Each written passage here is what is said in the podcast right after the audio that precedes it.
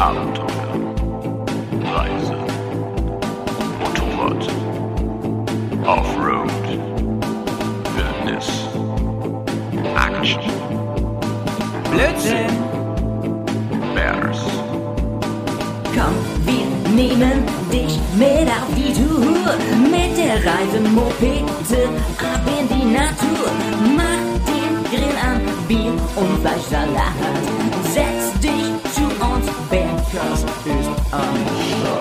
Bergcast, dein Motorradreisepodcast. Ja, servus Leute Moin, moin. und hallo allerseits. Das klappt ja sehr, sehr gut, Nils. Ja, das ist Super. Als hätten wir unser Leben lang nichts anderes gemacht, als zusammen gepodcastet, ne? Oh, das ist, also dieses Kompliment, da, da schmelze ich dahin. Ich hoffe, das siehst du schon.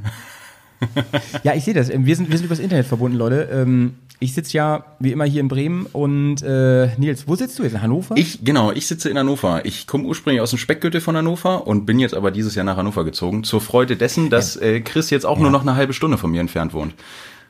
Du, wei du weißt, Nils, dass ich ähm, auch aus dem Speckgürtel von Hannover komme, ne? Von wo kommst du genau? Ich komme aus der Wedemark. Wo kommst du denn her? Ah, Wedemark. Ich kenne noch die Wedemark Scorpions. Gibt's die noch? Ja, natür natürlich. Die heißen jetzt aber Hannover Scorpions. Die haben es nicht, die haben es nicht geschafft, sich selbstständig über Wasser zu halten, deshalb wurden sie aufgekauft. Nein, alle müssen ihr Tattoo ändern so. ich kannte wirklich einen, der ein Tattoo hatte von denen. du eine Witzig. Ja, aber erzähl mal. Ja, aber wo- ich glaube, die, wo, ja? wo kommst du denn aus dem Speckgürtel her? äh, ich komme aus Schaumburg. Kennst du Schaumburg? Oh, jo. Ja, gut, ja, gut. Ja, also nicht so, ist schon ein bisschen weiterer Speckgürtel, sag ich mal, ne? Es ist eher so dörflich. Ja, aber das geht ja trotzdem noch. So Stadthagen, Bückeburg, kennst du das? Ja, ja, genau, die Ecke kenne ich. Ja, nice. Shoutouts in meine alte Heimat von hier aus, wenn wir schon mal drüber reden. Ja, auf jeden Fall kenne ich die Ecke ein bisschen. Und äh, ist irgendwie- ganz witzig. Wohnst du mitten in der Stadt in Hannover? Nee, zum Glück nicht. Also äh, eine ganz lustige Geschichte. Ich habe 2016 schon mal ein Dreivierteljahr in Hannover ausgehalten. Und wer Hannover ein bisschen kennt, da gibt so ein paar Szeneviertel. Die eine davon ist die List in Hannover. Da leben immer so die gut betuchten mit den schönen Altbauwohnungen und Co., wo die Miete auch super ja, günstig ja, ist. ja. Und da in der Ecke Ja, habe ich ja, tatsächlich meine erste Wohnung gehabt mit einer Freundin damals zusammen. Und nach, einer, nach einem Dreivierteljahr musste ich wieder aus Land ziehen. Ich hab's nicht ausgehalten, hab mir dann Ich wollte sagen, bist du ein Rich Kid? Oder, oder Nee, nee, nee, nee, nee, nee. Äh, Nur, nur meine Mitbewohnerin damals war ein Rich Kid. Des, Nice. des, deshalb ging das überhaupt, zum Glück. Nee, genau, und dann, Deine, äh, deine Mit, ja. ja, dann, dann habe ich mir halt geschworen, dass ich nie wieder nach Hannover ziehe. Ja, und Ja. bis meine Freundin dann gesagt hatte, als sie aus dem Auslandsjahr wieder da war, äh, ich ziehe jetzt übrigens nach Hannover, weil äh, ich jetzt in Hannover studiere. Entweder kommst du mit oder du lässt es. Ei. Ja, ich habe mich belatschern Also lassen. Leute, habt ihr Aber habt ich habe all das bekommen, was Ähm, ich wollte. Ich habe gesagt, nur mit Garage und mit Balkon und Oh. äh, mindestens erster Stock ziehe ich, zieh ich wieder nach Hannover und irgendwo vom Rand. Du hast äh, mitten in, in, in äh, Hannover eine Garage. Ja, tatsächlich. So, sogar bei uns direkt nebenan vom Haus. Das war auch mehr Glück als Verstand, sage ich jetzt mal. Also die, die Garage war frei, bevor unsere Wohnung frei war. Das ist ja ganz fantastisch, ne? Wir sind ja auch ähm, mitten in der Stadt hier. Wir Mhm. haben ja eine riesige Garage, die Monstergarage, ähm, zu der du ja immer noch herzlich eingeladen bist, wenn es mal klappt. Aber uns kommt ja immer was dazwischen. Ich wollte gerade Ähm, sagen. Das ist ja echt, also wie, wie groß ist deine Garage? Ist das so eine, ähm, so eine ja, Standard, sag ich mal, wo so ein Auto reinpasst? Ja, und, und, vor? und Auto ist da nur ein alter Ford Fiesta, der da reinpasst, mit ein bisschen Platz vorne, dass ein Moped oder ein Fahrrad da noch hinpasst. Also groß ist es auf gar keinen Fall. Ah, okay, okay. Um okay. Gottes Willen. Ähm, und hast du da Strom drin und also Licht und so und, und, und Heizung? Ach, mein Herz blutet, wenn du sowas fragst. Nein, habe ich natürlich nicht. Also nur nicht mal Strom, das ist natürlich doof, ne? Weil Es ist- es kann ist- da wenig machen. Es ist wirklich schlimm. Vor allem, ich hole ja ähm, jetzt, jetzt, wenn man ja den Podcast hört, habe ich die Maschine schon. Ich hole ja meine, äh, mein, mein nächstes Projekt ab, eine alte Honda TL 125er aus Ist es soweit? ja, ist es soweit? 1979. Und da freue ich mich schon sehr drauf. Und äh, die wird Ja, erstmal in cool. meiner Garage gelagert. Mal gucken, wie das wird. Ich bin da sehr, sehr gespannt. Ähm, okay, aber das heißt ja jetzt in den Wintermonaten, da wird's ja immer so früh dunkel, irgendwie um 17 Uhr, nee, 16, 16.30 Uhr oder so. Äh, das heißt ja, dann, dann ist die Garage ja tot dann eigentlich, oder kannst du nichts machen dann? Theoretisch schon. Praktisch habe ich einen Vater, der alles äh, kauft, was bei drei nicht auf dem Baum ist. Deshalb haben wir, glaube ich, zwei Stromgeneratoren zu Hause. Da freuen sich natürlich die Anwohner auch richtig, ne? wenn man Stromgeneratoren hat.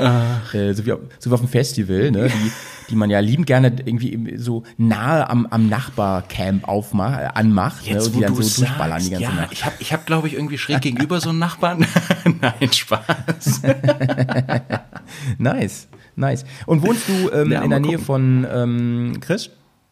Ja, genau. Chris hat ja jetzt auch seinen Umzugsstress im- immer noch so ein Mhm. bisschen vor sich oder steckt mittendrin, sage ich jetzt mal. Und der ist äh, zu mir rangezogen, mehr oder minder. Der wohnt jetzt mehr im Speckgürtel von Hannover. ist praktisch außen, ja, ja, ist ein bisschen rausgezogen, ein bisschen außerhalb und ist jetzt auch, wie gesagt, mit einem Auto sind es, glaube ich, zehn Minuten und mit einem Fahrrad irgendwie eine halbe Stunde entfernt. Also das geht wunderbar. Deshalb freuen wir uns auch schon so. Da haben wir dann ja auch endlich unser Podcastzimmer. Ansonsten mussten wir immer meine oder seine Freundin äh, verbannen aus dem Raum, damit wir Ei, aufnehmen konnten. Aber so haben wir das jetzt ganz gut klären können. Ja, ich habe davon gehört, ne? Also gefühlt, das habe ich Chris auch schon mal geschrieben, so ein bisschen im Witz, Ja. äh, gefühlt ist er ja ein Jahr lang umgezogen, ne? Ja, so Das kann war man das sogar ziemlich ständig gut nennen. Thema. Äh, äh, ziemlich gut sagen. Streiche das gefühlt. ja, krass. Ja, ich bin ja auch umgezogen, ähm, habe ich ja schon äh, eben erzählt. Deswegen sind wir auch so ähm, spät dran. Ich meine, davon merkt ihr jetzt gerade nichts beim Zuhören, aber äh, ich wollte eigentlich, eigentlich wollte ich schon vor zwei Stunden anfangen. vor mit- zwei, mit vor drei, wenn ich bitten darf. Also jetzt müssen wir es auch richtig Ach, vor stellen. drei. Wahnsinn, ey. Da war ich noch bei der Müllkippe und Leute, ey, fahrt mal echt zur, zur Jahreswende hier, ähm, fahrt mal zur Müllkippe. Alle, alle haben wahrscheinlich gute Vorsätze für, fürs neue Jahr und wollen ähm, den ganzen Ranz noch loswerden. Ne? Riesenlange Schlange. Ich mit meinem äh, Anhänger da hinten hinter. Sowieso, ey, Anhänger fahren jetzt, ne? Also ich bin ja ein begnadet guter äh, Motorradfahrer, ne? Das will ich ja nochmal betonen an der Stelle. Aber Anhänger fahren, Wahnsinn, ey. Ich, ich raff's einfach nicht, wie, wie das geht. Ja, ich weiß, wie das theoretisch geht mit dem Gegenlenken, ne? Aber kannst du mit Anhänger fahren? Och, also bisschen, sage ich jetzt mal. Aber ich habe auch den Vorteil, ich, ich habe äh, nur einen normalen B Klasse B-Führerschein und meine Freundin hat den BE-Führerschein. Das heißt, wenn irgendwas mit Anhänger kommt, lasse ich sie einfach fahren. Kann ich immer daneben sitzen und motzen. Geil. Ja, das ist geil. Ähm, Nee, ich weiß auch machen. Ich Äh, weiß aber, was ja? du meinst. Deshalb bin ich so ein Fan von Transportern. Ja, viel geiler, viel geiler. Aber habe ich halt nicht, ne? Und extra außer. Ich habe halt einen Anhänger, ne? Und dann, oh, ey, ich mit meinem Elektroauto und, und dann dieser Anhänger dahinter und dann auf diesem vollen Platz Güte. und dann und dann rückwärts wieder rausparken und so. Ich bin ausgerastet, Alter. Ich bin richtig ausgerastet. Ich habe das ja schon ganz oft gemacht. Die, ich gebe mir dann lieber die Blöße, dass ich den einmal abhänge und Mhm. den irgendwo hinschiebe, dann das Auto umfahre und dann wieder anhänge, anstatt dass ich da wirklich 1000 Mal hin und her fahre, weil ich, jedes Mal merke, oh nein, ich war, ich, weißt du, kennst du das, wenn du manchmal so Leute in der Stadt siehst, die nicht einparken können, Ja. ähm, und, und, und dann, dann stellst du dich ja schon so hin und denkst so, oh, das gucke ich mir jetzt mal kurz an, das wird bestimmt ein Schauspiel, ne? und so ungefähr, so ungefähr fühle ich mich, wenn ich mit Anhänger irgendwo rückwärts fahre. Denke ich auch so, ey, wir gucken bestimmt gerade alle zu, hier sind. Interessiert wahrscheinlich eigentlich kein Schwein. Ja. Es ist wirklich so. Ich parke dann immer so, dass ich gleich im Kreis fahren kann, weißt du? Oh, Howie, ich kann dich so gut verstehen, mir würde es genauso gehen. Und auch wenn man so einen schlechten Tag hat, wo man selber nicht richtig einparken kann. Selbst mit einem Kleinwagen oder sowas, das ist dann immer besonders herrlich. Ja, Mann, ey. Und ich, bin- ich bin ja ähm, eine Zeit lang ähm, intensiver Motocross gefahren und da hatte ich auch immer einen Anhänger, ne? Und da dachte ich mir schon immer, oh Mann, ey, ich habe keine Bock, mich hier zu peinlich zu machen. Dann habe ich mir immer schon so überlegt, wie kann ich das machen, dass ich den abhänge, so dass alle denken, der müsste das jetzt eh machen und so, weißt du, der macht das nicht, weil er das nicht kann. Ach, es Ja, ist, ich- es ist so herrlich. Du hast wirklich fünf Umwege im Kopf, um wirklich alle Eventualitäten abzudecken. Oh, ich hasse sowas, Alter. Ich bin so froh, dass ich nicht irgendwie so ein Typ bin, der mit einem Wohnwagen fährt oder so in Urlaub, ne? Ich würde immer ausrasten, so mit einem riesen Teil da. das ist auch so eine Nummer, wenn man dann solche Videos sieht von so total geilen Campervan-Umbauten oder einfach auch Ja, diese, diese, ja. diese Mini-Wohnwagen, die man sich hinten dranhängen kann, wo da, die da auch, wo da auch in der Ja. Stadt noch einen Parkplatz für findest, so unter dem Motto. Ja, ich finde ja, die Dinger ja, ja, ja. so geil, aber ich denke mir auch jedes Mal, ey, das ist, wenn du damit nicht richtig fahren kannst, da hilft dir auch die, das schönste Panorama nichts, wenn du Ja, noch nicht mal die Straße entlang So kommst. Alter. wobei, wobei ähm, mein, mein ehemaliger Chef, ne, mit dem habe ich gesprochen, der hat mir ein paar Bilder geschickt per WhatsApp. Er hat jetzt eben wohl sich einen Wohnwagen gekauft und ich, er hat mir erzählt, ähm, wenn du jetzt heutzutage einen Wohnwagen kaufst, die haben immer alle einen Motor eingebaut, ne? Da hast, kriegst du so eine Fernbedienung und dann kannst du da wie so ein ferngesteuertes Auto mitfahren. Okay, du, das- mein? das Die haben ist ja eine geile Elektromotor oder so da drin. Ja gut, ich meine, Ja. gibt dir Das letztlich nur geil. Sinn. Ne? Wenn, wenn Tesla ja schon das ja mehr oder minder vorgemacht hat, wie das, wie das ganz gut geht mit deren Modellen, dann ist es ja nur logisch, wenn es da Ja. dahingehend übernimmst. Obwohl ich auch nicht wissen möchte, was das für ein Aufpreis ist, wenn du das mit ausrüsten lässt. Nee, das weiß ich natürlich auch nicht. Das, das weiß ich auch nicht. Aber weißt du, ähm, ich fahre ja auch so, ein- so ein ähm, Autocomputer-Auto und Mhm. ähm, was der aber nicht kann, das können ja auch schon so, ich glaube, das kann der Transporter von VW, dass der mit dem Anhänger rückwärts einparken kann und sowas, ne? Das ist pornös. ne? Was, was fährst du denn für ein Elektroauto? Äh, ich fahre ich fahr tatsächlich so ein, so ein, so ein Amerikaner. Ein Amerikaner fährst du. So ein Full-Self-Driving-Ding. ja. Also so ein Model 3 fahre ich. Ja, aber das ist- Jetzt habe ich ja gesagt. Ja, gut, aber das ist ja auch schon mal eine schöne Nummer. Ach doch. Ja, das hat Chris schon mal gesehen, hat er gar nicht erzählt, ne? Nö, hat er auch nicht erzählt. War- Der erzählt mir haben sowieso in nichts. Hannover getroffen. Ich muss den immer, immer durchs Telefon ziehen, damit er überhaupt was erzählt. Wahnsinn, ne? Wahnsinn. So ein richtiger Mann ist das. Nicht so, nicht so, nicht so eine Tratsch. So der richtiger Mann. Ähm. Oi, oi, oi, oi, oi, oh. Out, ey. Warte mal ab, Leute. bis du ihn das- Wir haben uns noch gar nicht richtig. Was, was ich gerade noch sagen wollte, warte, Ja, also- warte mal ab, bis du Chris das erste Mal auf dem Dreimoped siehst, dann weißt du, wie, wie ein Mann nicht aussieht. Ja, da sind wir schon beim Thema, ne? Aber ich dachte, wir stellen uns noch mal ganz kurz vor. Gerne. Also ähm, ich denke, ähm, ähm, ich muss mich jetzt nicht äh, vorstellen, wer ich bin, aber ich würde gerne noch mal sagen, wo du zugehörst. Du bist ja ein Teil vom SSMP-Podcast. Genau. Wer den noch nicht kennt, der, der, äh, der klickt hier bitte mal auf den Link in den Show Notes, damit ihr den noch mal kennenlernt. Ähm, vielleicht kannst du mal ganz kurz erzählen, was macht ihr denn da eigentlich? Seid ihr, seid ihr ähm, sowas ähnliches wie Bearcast oder ähm, habt ihr so ein spezielles Gebiet, was ihr äh, fokussiert bei euch im Podcast? Vielleicht so ein bisschen zum Hintergrund oder zur Geschichte. Ähm, SSMP ist daraus entstanden, dass wir, Chris und ich haben uns kennengelernt über einen Kampfsport. Und dann haben wir mal gequatscht, als wir irgendwie einen Trainingsraum umgebaut haben und sind, haben, glaube ich, zwei Stunden lang nur über Mopeds geredet. Und äh, alle anderen um uns herum waren schon total genervt und hatten keine Lust mehr, sich da irgendwie einzumischen und waren dann froh, als wir endlich weg waren. Und dann habe ich irgendwann gesagt, ey, Podcast, das ist doch das Medium. Guck mal, unsere Freundinnen, die haben schon keinen Bock mehr, sich das anzuhören. Dann lass uns doch einfach mal ins Nichts quatschen. Vielleicht treffen wir noch irgendjemanden, der darauf Bock hat. So, und äh, so ist das ganze Thema eigentlich entstanden und dann haben wir uns so ein bisschen, bisschen rangetraut. Thementechnisch haben wir uns nicht festgelegt, würde ich sagen, aber wenn man, wenn man uns in eine Schublade stecken soll oder stecken möchte, dann ist es allgemein die Offroad-Schiene. Also ich komme, ich habe mein, mein Background ist aus dem Motocross und dann bin ich zum Dreisport gegangen. Das heißt, ich bin eher so der Verfechter von, von technisch sauberen Fahrten und äh, technisch anspruchsvolleren Gel Geländen, sage ich jetzt mal. Und äh, Chris ist so der Hau drauf Typ. Rallye und Vollgas und das Ding muss richtig brüllen und es muss richtig abgehen. Das heißt, wir hangeln uns immer von Ja, Thema zu wobei- Thema und wenn wir uns treffen, dann schauen wir immer, wo wir bei rauskommen. Also Chris ist auch die Person, die sich auch vorbereitet auf die Podcasts. Ich bin so wie heute einfach nur die Person, die sich hinsetzt und labert. Oh nein, ey, wir machen heute einen Podcast zusammen. Wir haben die gleiche Strategie. Nee, ich habe, äh, Chris, ähm, äh, Quatsch, Chris sag ich schon. Nils, ich habe tatsächlich was vorbereitet äh, für heute, so ein paar Fragen, an denen wir uns langhangeln. Wir wollen nämlich heute tatsächlich über das Thema Trial reden. Ja. Und deswegen auch der, der unfassbar ähm, kreative Titel von mir für diese Folge, ähm, Trial and Error.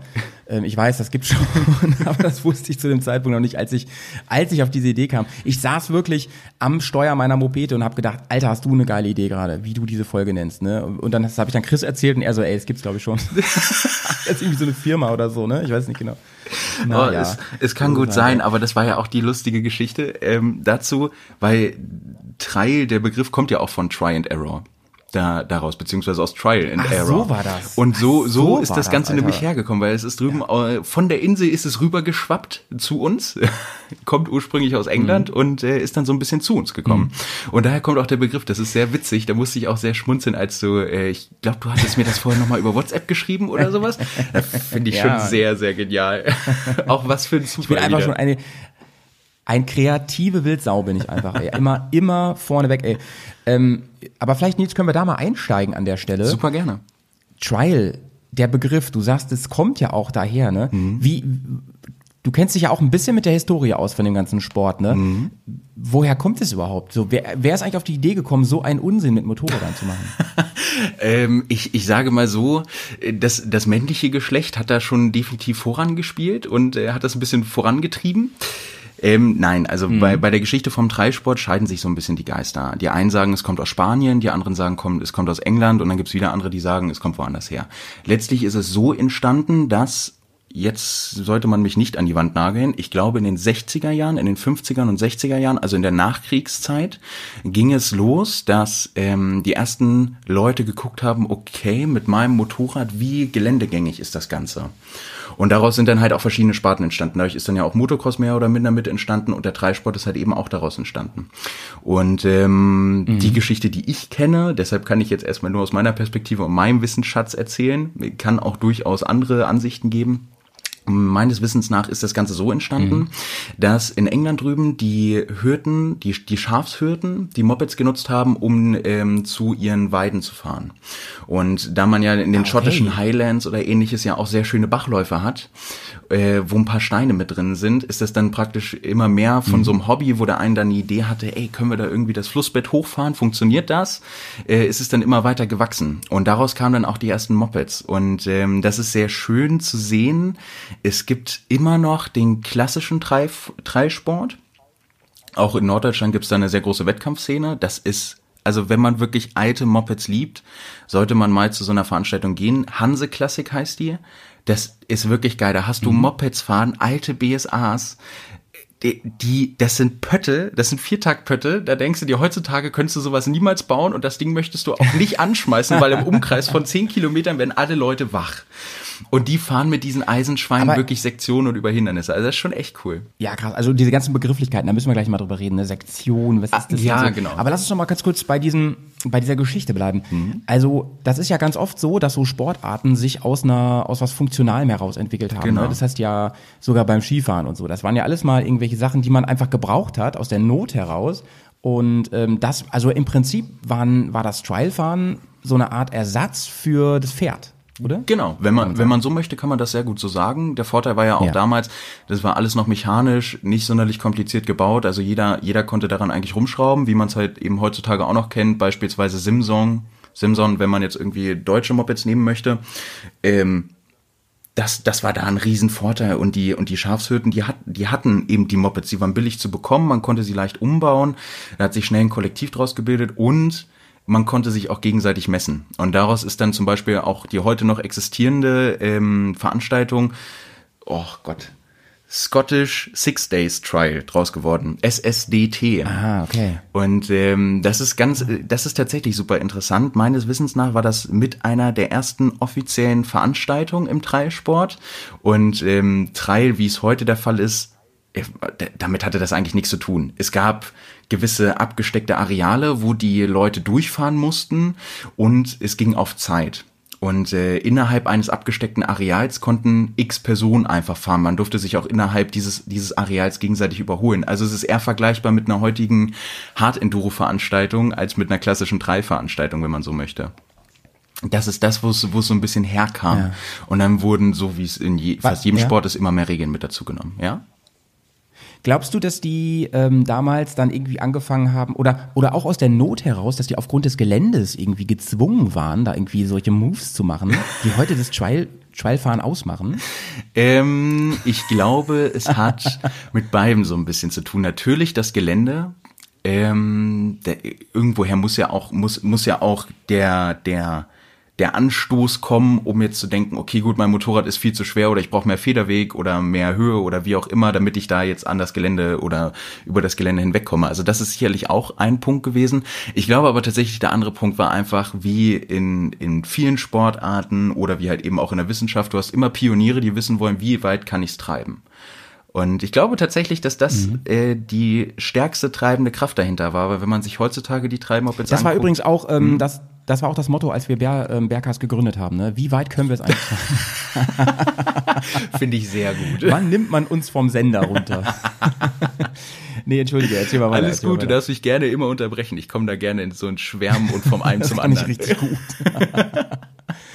Genau. Und, Nee, erzähl mal weiter. Und, ich finde es gerade mega interessant, wie sich das entwickelt hat. Ja. Genau, und durch halt eben diese Pioniere, und das kann man auch sehr schön heutzutage noch sehen, wenn man sich die neuen Trail-Modelle anguckt.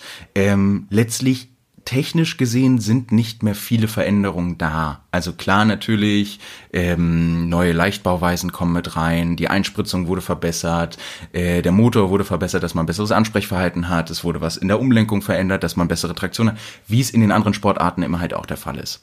Und ähm, der größte Punkt ist aber tatsächlich die Gewichtsersparnis. Also wenn du dir das anguckst, so alte Eisenschweine haben, um mal was zu sagen, 130 Kilo gewogen, 150 Kilo und die waren schon ein bisschen gestrippt. Heutzutage, ich glaube, das leichteste Moped wiegt 61 Kilo Leergewicht.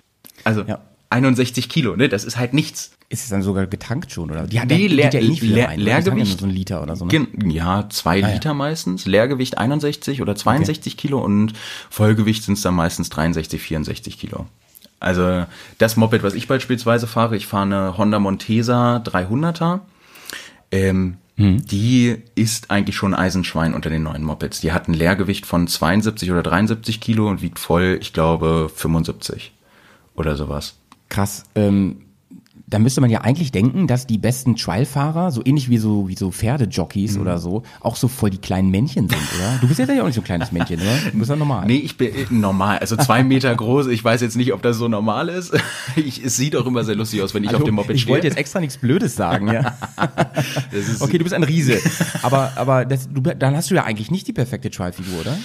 Äh, tendenziell nein, aber das Lustige ist, ich bin früher auch BMX gefahren und sah da schon wie ein Trottel drauf aus. Kann man sich, glaube ich, ganz gut vorstellen. Bilder habe ich leider Gottes nicht mehr, aber äh, das, das muss sehr witzig ausgesehen haben, auf jeden Fall. Sieht es auch heute noch tatsächlich. Ähm, hat natürlich Vor- und Nachteile. Durch meine Größe kann ich, ähm, kann ich nochmal andere Hebelkräfte oder, oder, oder andere Techniken auf Moped anwenden, ohne dass ich mich großartig bewegen muss, wie jetzt zum Beispiel eine kleine Person.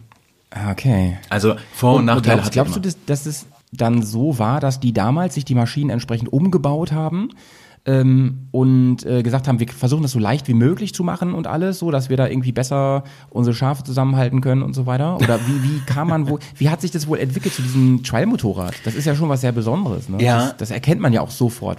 So wie es bei den meisten Dingen ist. Zum Anfang macht man es einfach nur, weil man es braucht, weil es praktikabel ist. Das, was äh, mit dem Beispiel, was du ja schon mit den Skiern angesprochen hast, trifft es da ja sehr gut.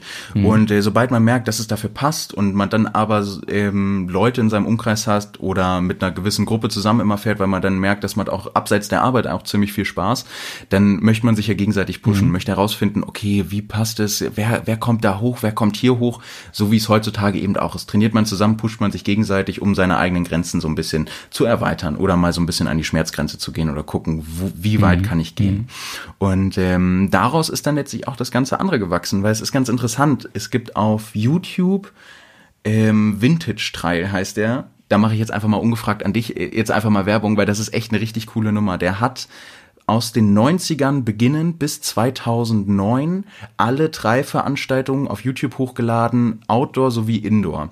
Und das ist super geil zu sehen, wie das läuft, weil alleine schon an der Umgebung und an den Hindernissen, die die überfahren oder hochfahren oder überwinden müssen, wie man es auch sagen möchte, ähm, sieht man da schon den, den, den Fortschritt.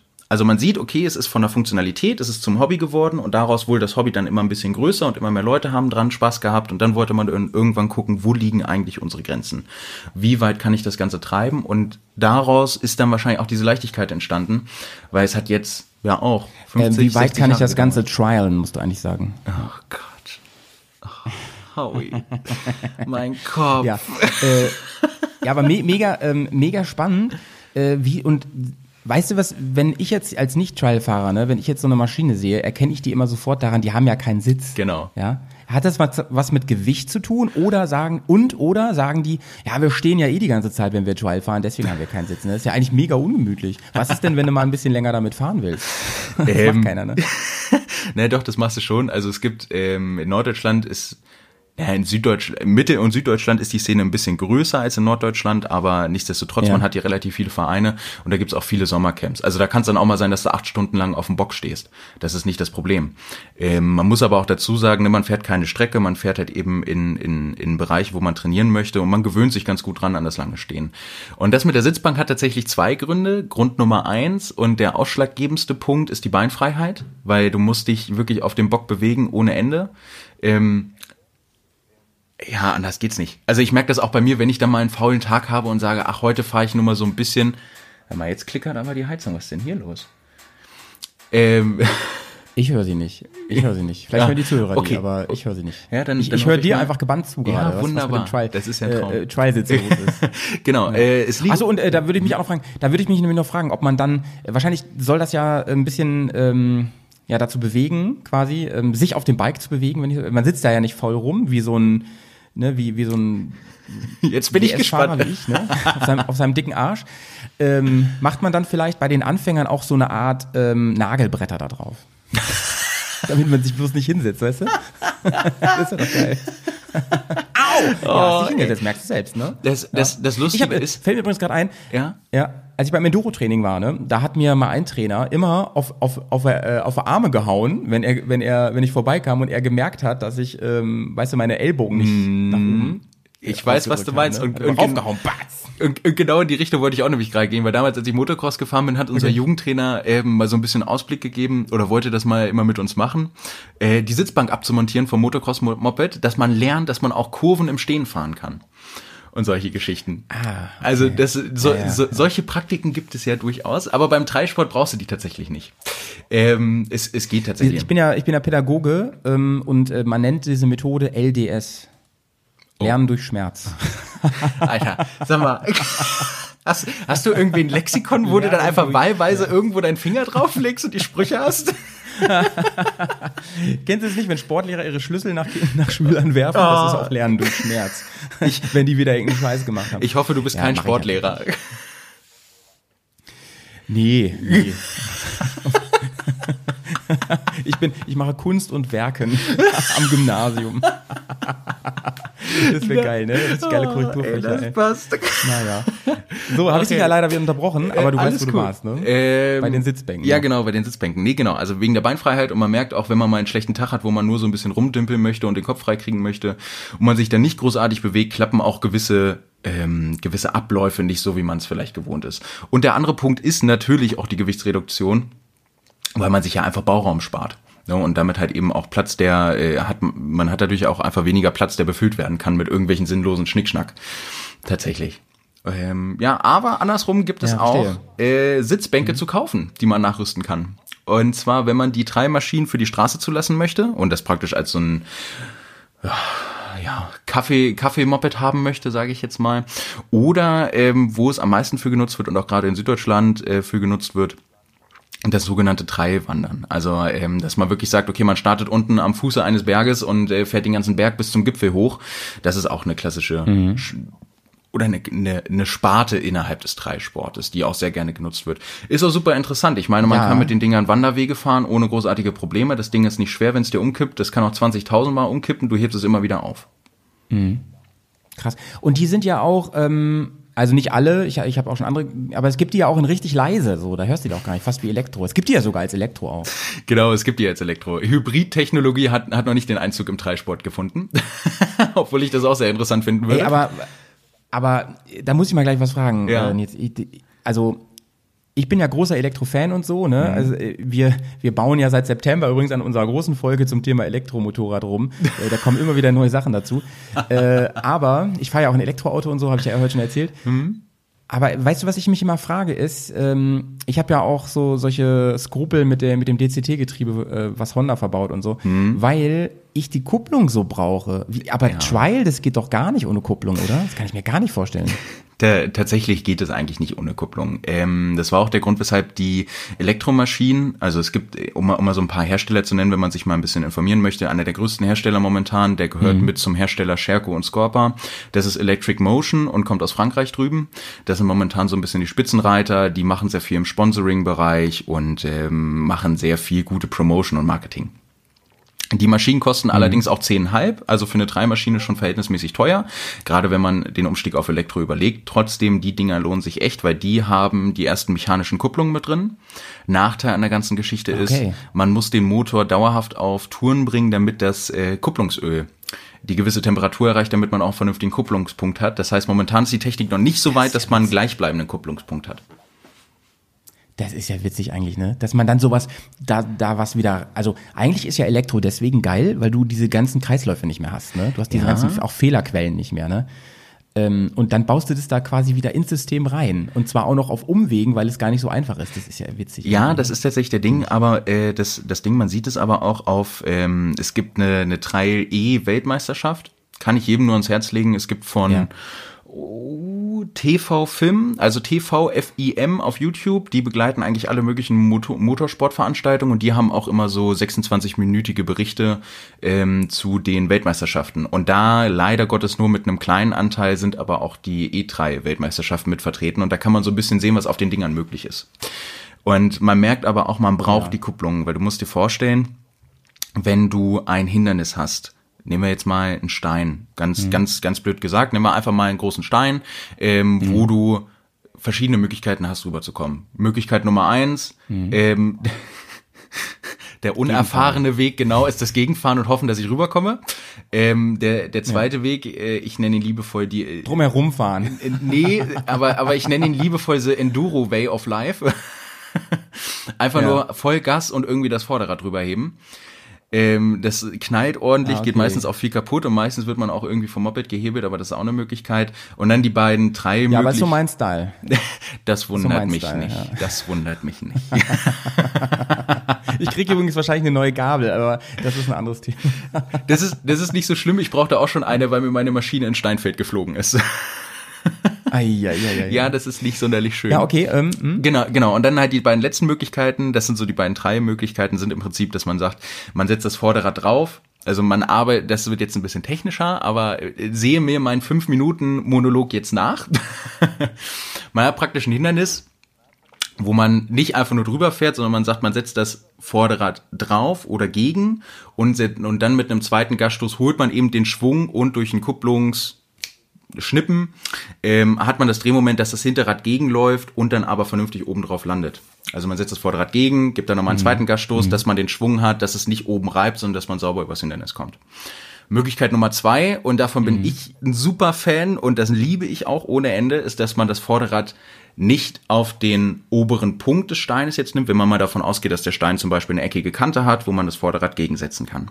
Dann setzt man es nicht oben drauf oder genau auf die Kante, sondern, sondern man setzt es unterhalb der Kante an. Das sorgt dafür, dass sich das gesamte Motorrad vor dem Hindernis verspannt und man dann mit einem zweiten Gasstoß und einem Kupplungsschnapper das ganze Moped auf, Stein, äh, auf den Stein springen lässt. Geil. Und das ist eine Sache, die sieht halt total geil aus. Und, da, ich, und was ich ist wirklich Chef. am Dreisport so liebe, ist, schwere Hindernisse oder Mhm. Sektionen super easy aussehen zu lassen. Und das, Ja, das ja, ist das auch das, ich, was das mich glaub ich, so ja. fasziniert daran, weil äh, es gibt einen, äh, Tony Bu, das ist der, ich glaube, der hat jetzt 28 Weltmeistertitel und das alles in Folge. Das ist wirklich krass. Der ist in die Szene gekommen und hat einfach alles dominiert, schon seit jetzt über zehn Jahren. Der hat 2007 angefangen und seitdem nur Weltmeistertitel, jedes Jahr aufs Neue. Und ähm, Tony Bu wird geschrieben T-O-N-I und dann B-O-U. Kann ich nur empfehlen, was der Kerl mit dem Motorrad macht, hat man sicherlich irgendwo mal bei Einspielern gesehen. Das ist der Hammer. Der kommt ursprünglich aus dem Fahrradreisport. Also Fahrradrei, Fabio Wiedmer dürfte wahrscheinlich jedem Begriff sein oder Danny McEskill. Die kommen beide aus dem Fahrradrei und äh, die machen ja schon geile Sachen mit den Dingern. Und Tony Bu schafft es, die Sachen, die er mit dem Fahrrad macht, auch mit dem Motorrad zu machen.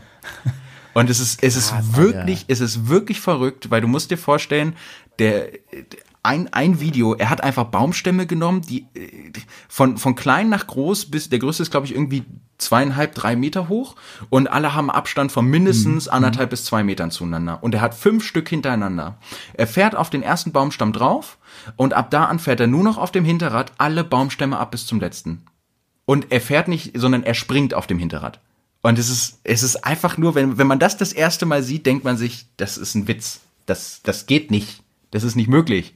Doch, es ist möglich. Und es ist noch geiler zu sehen, wie es funktioniert. Okay, gut. Ähm, sollte man Howie jetzt gerade nicht hören und mich dafür aber hören, die ganze Zeit, äh, würde ich jetzt einfach mal weitermachen mit, mit einem weiteren Monolog ähm, zum, zu, zum Dreisport allgemein, wie sich das Ganze vielleicht noch so entwickelt hat. Ich habe äh, vorhin darüber geredet, dass es den YouTuber Vintage 3 gibt.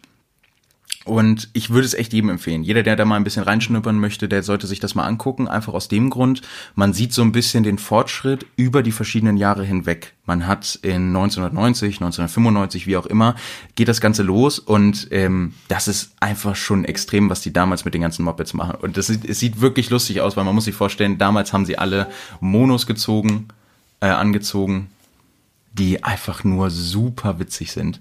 Das ist echt. Da bist du Witz. wieder. Genau, so, ich habe jetzt gerade mal mit so einem zwei, drei Minuten Monolog ein bisschen überbrückt, den kannst du, wenn du willst, reinschneiden. Ah, Geil. So, da, Leute, da sind wir wieder. genau so unter dem Motto. Also ich, ich war, also eigentlich warst du, ein, eigentlich warst du bei mir weg, aber ich war bei dir weg. Ja, Und du dann warst- hast du einfach weitergeredet. Das fand ich gut. ja, ich habe gedacht, ich nutze jetzt einfach mal die Zeit. Ich war auch ein bisschen verwirrt, aber das ist ja auch interessant. Ja, meine Kamera möchte gerade auch nicht mehr so ganz funktionieren. Das ist schön. Das ist schön. ähm, vielleicht ist die Verbindung ja gerade äh, unterwegs irgendwo. Ist, vielleicht ist ein, ein äh, Baum auf einen Masten gefallen oder sowas. Du, ist der Sturm. Sturm Hier in Bremen. Sturm. Ja, habt ihr in Bremen so viel Sturm? Bei uns ging's tatsächlich. Ja, ja doch, die, die letzten Wochen war es es immer wieder ganz schön krass und jetzt gerade stürmt's hier sehr. Ja, das Ähm, ist. aber wir, wir, wir im Norden, wir kennen das ja. Ich- ne? ich wir wollte zwar, sagen. Wir haben zwar keine schöne, schönen Städte, keine schöne Landschaft, keine Berge und nix und kein schönes Wetter, aber wir haben Sturm und das ist auch geil irgendwie. Also wenn man gern Drachen steigen lässt oder sowas, ist das optimal, ne? Oder Ja, das- sowas in der Art. das ist es auf jeden Fall. Oder halt eben Moped fahren, ne? Das, Oder Wi- Windspiele. Moped fahren, ja. Oh Gott, Kannst du gut. Schräglage üben auf, auf einer geraden Strecke.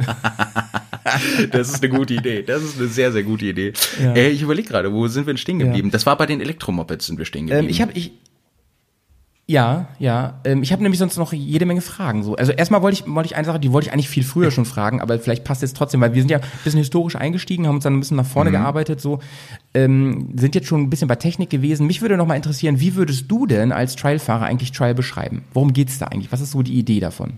ähm, innerhalb eines Satzes Geschicklichkeit auf zwei Rädern. Also das ist so Okay. der klassische Satz, den man immer hört, hat einfach den Hintergrund. Dreisport ähm, mit möglichst wenig Geschwindigkeit und ohne einen Fuß von den Rasten zu nehmen, möglichst hohe Hindernisse zu überqueren. In unterschiedlichen Abständen und mit unterschiedlichen Untergründen. Also Höhe ist schon so das ausschlaggebende Argument dabei. Es geht darum, immer in die, in die, in die Vertikale zu kommen. Nicht unbedingt, aber das macht das Ganze natürlich schwieriger. Wenn du jetzt einfach einen Stein stehen hast, der 1,50 Meter groß ist auf einer planen Ebene, dann ist das einfacher zu fahren, als wenn der an einem Steilhang ist und du da mit dritten Gang Vollgas Ja. irgendwie hochfahren musst und dann hoffen musst, dass du richtig abspringst, damit du oben landest. Aber könnte auch über, es könnte ja auch um Weite gehen. So. Also ich habe hab schon so, so extreme Trialfahrer gesehen, die sind, die sind auf so eine Art Pilz. Das sah aus wie Super Mario, wie so ein Jump'n'Run-Spiel, sind die da rumgehüpft so richtig. Ja, krass, das sind äh, das das sind die alten äh, Shootout ähm, in den Indoor Trailmeisterschaften. Da wird dann dadurch praktisch ausge ähm, ja praktisch eine Art Qualifying ist das oder es ist das Qualifying vom Indoor Trail, wo dann damals gesagt wurde, okay, ihr tretet gegeneinander an und die Person, die immer am schnellsten ist und am ersten wieder äh, als erstes wieder im Ziel ist, die muss als letztes starten. Und äh, das ist Ah, das, okay. das hört sich vielleicht erstmal ein bisschen seltsam an, aber der Grund, weshalb die Person, die erst im Qualifying ist, als letzte startet, ist ganz einfach der, Mhm. dass die Person vorher gucken kann, okay, welche verschiedenen Spuren und Wege gibt es durch die Sektionen, die vor uns sind oder durch die Hindernisse, die wir jetzt vor uns liegen Mhm. haben. Das hat einfach den Grund. Was denkst du, wie lange muss man das üben, dass man, gan- dass man halbwegs Trial fahren kann? So. Ist es möglich zu sagen, also wir haben ja, wir haben ja abgemacht, dass Mhm. wir quasi als zweiten Teil dieser Folge, dass ich äh, mit dir mal Trial fahren gehe. Genau. Ähm, was denkst du, was, was könnte ich, also ich bin ein unglaublich talentierter Fahrer, ähm, was glaubst du, ich hoffe, du weißt, dass das Spaß ist, ne? Ja, das weiß ich. Ansonsten Weil ich mach mich sonst auch richtig zum Affen. ich bin ja echt, äh, ich bin ja jemand, der immer, also ich habe ich hab einen einzigen Vorteil. Ich, also das ist, das ist wirklich ähm, die, die das erste Mal zuhören, ja, ich bin gar nicht so arrogant, wie ich gerade klinge, sondern ähm, ich versuche da immer Sachen zu, zu überdecken, ja. Aber ich glaube, ich habe einen Vorteil. Ich habe keine Angst. Ich habe wirklich keine Angst. Also das, das, das, ich mache immer alles, ne? Probier's Ja. einfach aus. Das ist vielleicht auch das Problem. Was glaubst du, wie, wie weit könnte ich kommen bei so einer Session mit dir? abhängig davon, ähm, abhängig davon, wie du fährst. Ähm, tendenziell gibt es zwei Gruppen. Ähm, ich, ich, ich nenne die eine Gruppe liebevoll die Enduro-Fahrer, die gelernt haben, das Gehirn auszuschalten und einfach nur irgendwie drüber zu fahren. Da weiß ich Ja. halt nicht, ob du dazu gehörst. Wenn du dazu gehörst, dann wirst du natürlich hohe Hindernisse sehr schnell fahren können, aber wirst dann beispielsweise an sowas wie einer kniffligen Kehre am Hang oder sowas würdest du dann wahrscheinlich sofort scheitern. Andersrum Nee, ich bin nicht so einer. Ich bin nicht so einer. Nee. ich bin nicht so einer. Also ich tue immer so, als wäre ich so einer, aber in, in, in Wirklichkeit jetzt äh, ist es so, dass ich, ich es liebe, wenn wir unterwegs sind, ähm, wirklich den Motor auszumachen, sich vor einem Hindernis oder vor einer, vor irgendwas, was, was äh, schwierig ist, ähm, sich wirklich äh, abzusteigen, drumherum zu laufen und sich wirklich zu überlegen, was muss ich jetzt fahrisch machen, um, um, um das hier hinzubekommen. Ah, sehr gut. Dann werden wir Mhm. beide uns, äh, werden wir beide miteinander sehr viel Spaß haben, weil das ist bei mir tatsächlich auch der Fall. Okay. ähm, dann, dann würde ich aber, also Bisschen- wenn man, wenn, bisschen scharf schon drauf. du. ja, das kannst du aber auch durchaus sein. Ich habe, ich habe auch schon einen schönen Plan gemacht. Äh, du wirst dann auch noch mal gezeigt bekommen, wie man richtig Trail fährt. Äh, das wird dann sehr schön aussehen, sag ich dir. Eieieiei. Kein- keine Sorge. Ich breche mir nicht das Genick, ey. Nee, nee, nee, das, das ist da wirklich nur zugucken, weil das kann ich auch nicht fahren. Auch wenn ich es gerne wollen würde, aber diese Beherrschung so. über Bremsen, so. Motor, also pff, jenseits von Gut und. Böse. Aber super geil. Da wirst du sehr viel Spaß haben. Das, äh, da gebe ich dir Brief und Siegel drauf. Ähm, genau, wenn man aber so verallgemeinert einfach eine Aussage haben möchte, wie lange dauert das, Mhm. bis ich ein bisschen was hinkriege, abhängig natürlich von der Vorerfahrung, kommt man jetzt vom, ähm, vom, vom, äh, vom von einer Reise-Enduro, sage ich jetzt mal, oder vom Rallye-Sport oder aus dem Enduro-Sport, dann wird man meistens schon mal eine gewisse Vorkenntnis vom Moped haben. Äh, man kann aber sagen, wenn man zwischen drei und sechs Monaten zweimal die Woche trainieren geht, kriegt man sehr schnell die ersten Erfolge vorausgesetzt. Man informiert sich natürlich auch über die Fahrtechniken, weil ich würde behaupten, dass kaum ein Motorsport so technisch oder, oder so technikaffin ist von den Fahrtechniken her wie Trailsport.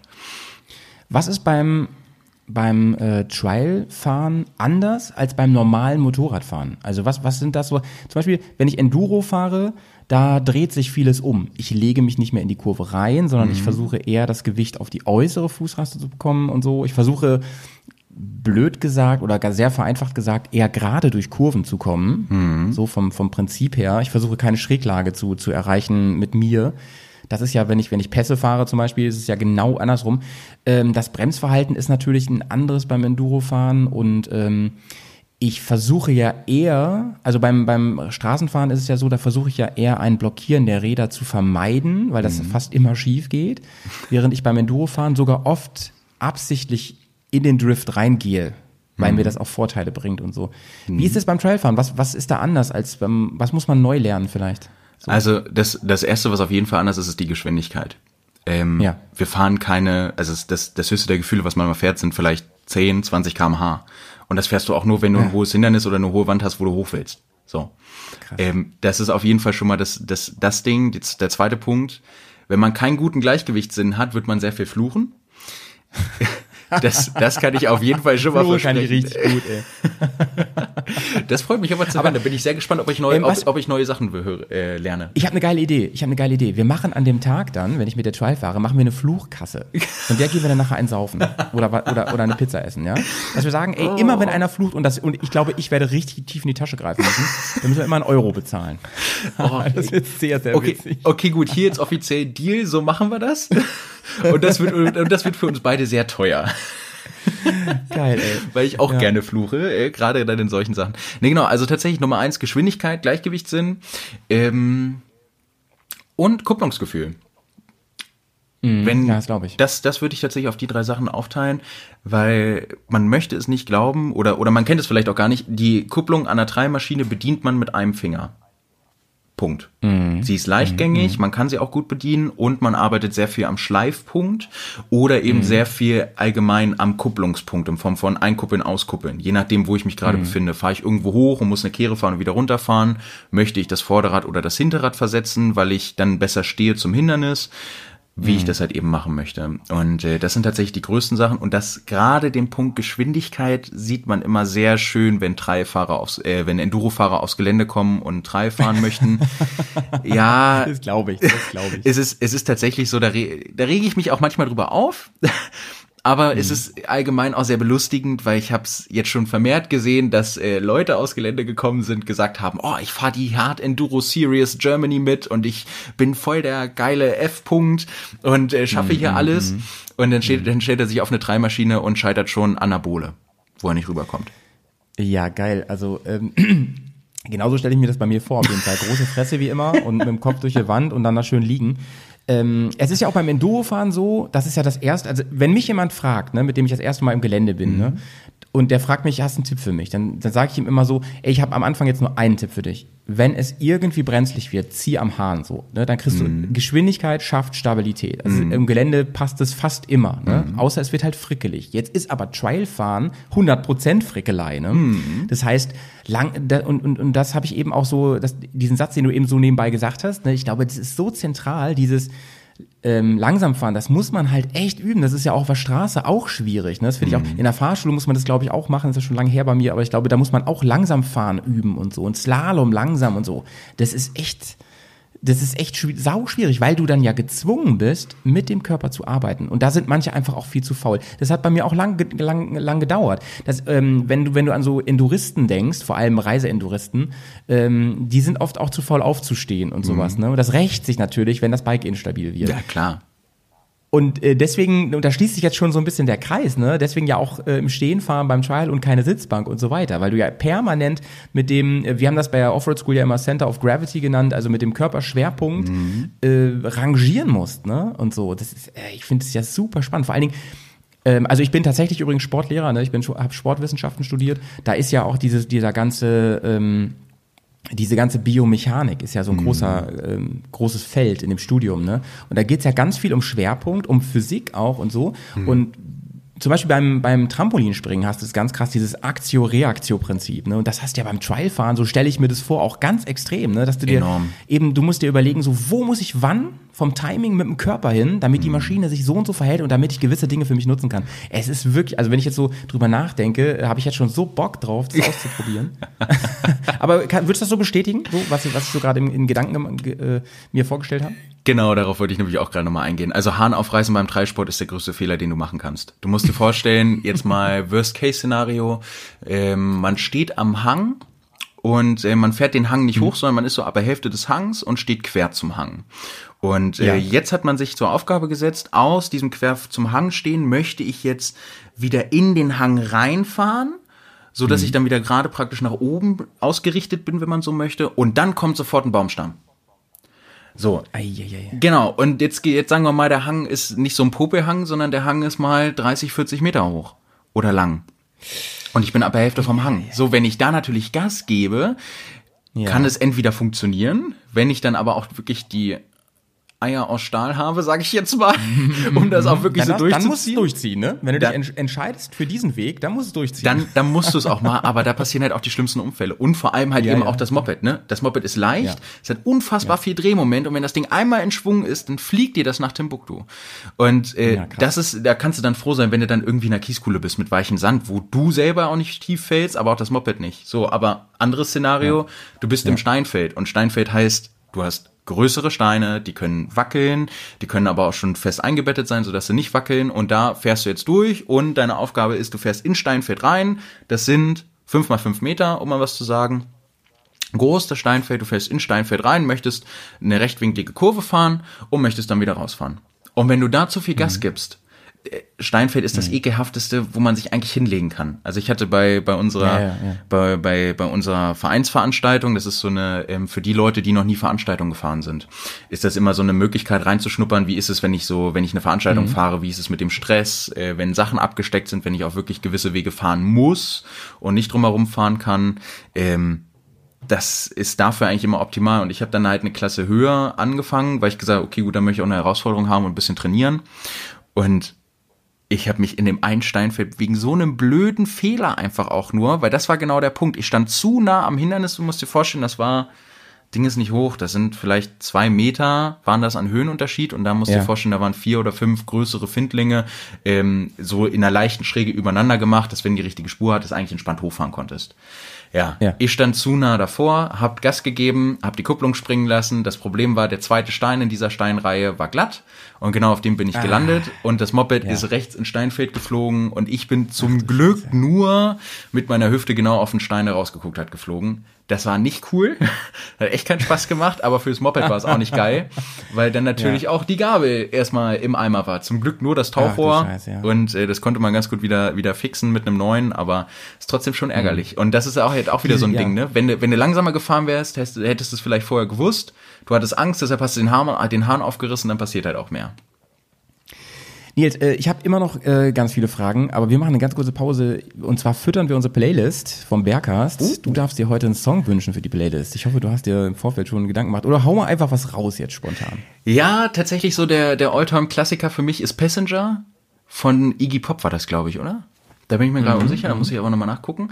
Äh, sollte es Passenger schon darauf geben, habe ich im Zweifelsfall noch äh, eine Alternative, wenn man nichts doppelt Ja, reinschmeißen ja, möchte. den haben wir nämlich schon drauf. Ja, das, drauf. das dachte ich mir schon. Das ist nicht schlimm. Dann würde ich tatsächlich von äh, Machine Gun Kelly aus seinem neuesten Album, weil er da so ein bisschen in den 2000er Punkrock reingegangen ist, mit dem Drummer von Blink 182 zusammen. Das ist sehr geil geworden, das Album. Nice.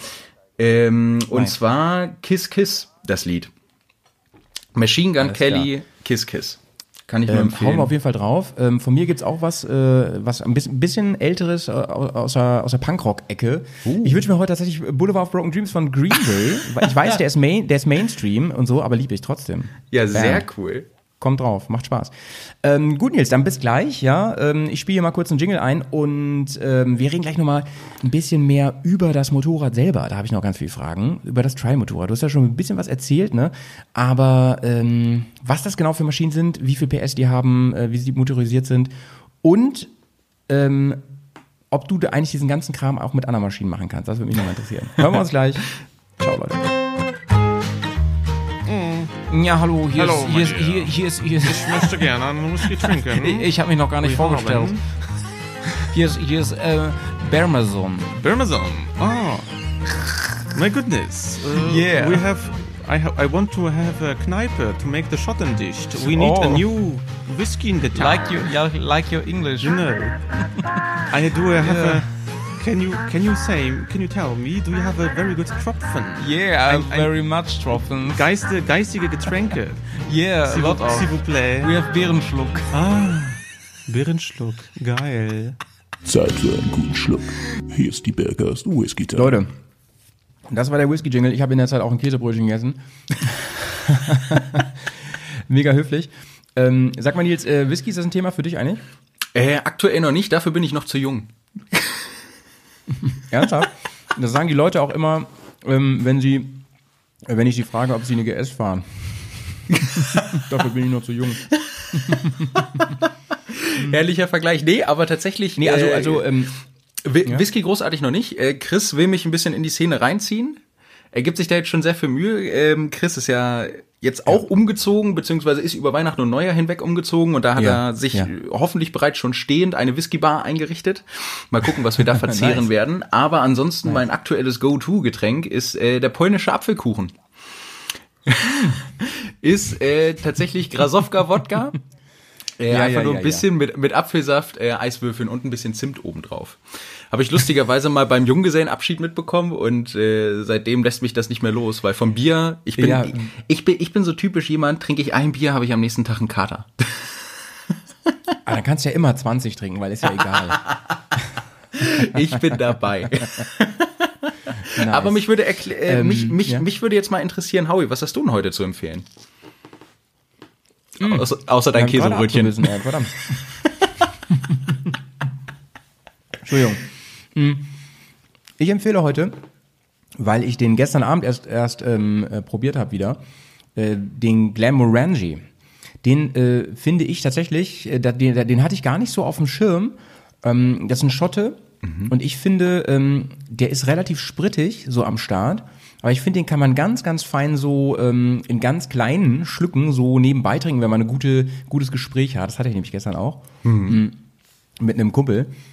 Und ähm, den habe ich natürlich jetzt nicht hier und ich habe auch gerade gar keinen Bock, Whisky zu trinken. Aber ich wollte ihn trotzdem noch mal ganz kurz verlinken und, und erzählen, dass ich ihn gestern auf jeden Fall sehr, sehr lecker fand. Ähm, auch wenn mein Kumpel meinte, er müsste den mit Cola mischen. Das war natürlich so mittel, ne, so mittel. Naja, da gehen ja auch die Meinungen auseinander, sag ich mal, ne, ob man das so machen sollte oder nicht. Ne. Da Ähm, würde mich was, aber was tatsächlich, dein, ähm, ja. da würde mich jetzt aber mal. tatsächlich nochmal interessieren. Ähm, was ist denn dein Favorite? Eher, eher Richtung, also jetzt geografisch gesehen. Und zwar habe ich in meinem Bekanntenkreis einige, die sehr auf japanischen Whisky und ähnliches schwören.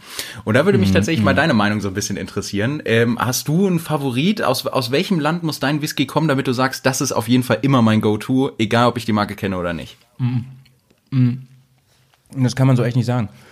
Also es gibt Länder, ähm, ich bin mit den Iren so ein bisschen durch inzwischen, aber da gibt's natürlich auch immer solche und solche, das kann man, deswegen kann man so gar nicht sagen. Ähm, das, was ich aus Japan kenne, finde ich alles richtig gut. Also ich habe damals als Einstieg den Nika gehabt, den From the Barrel.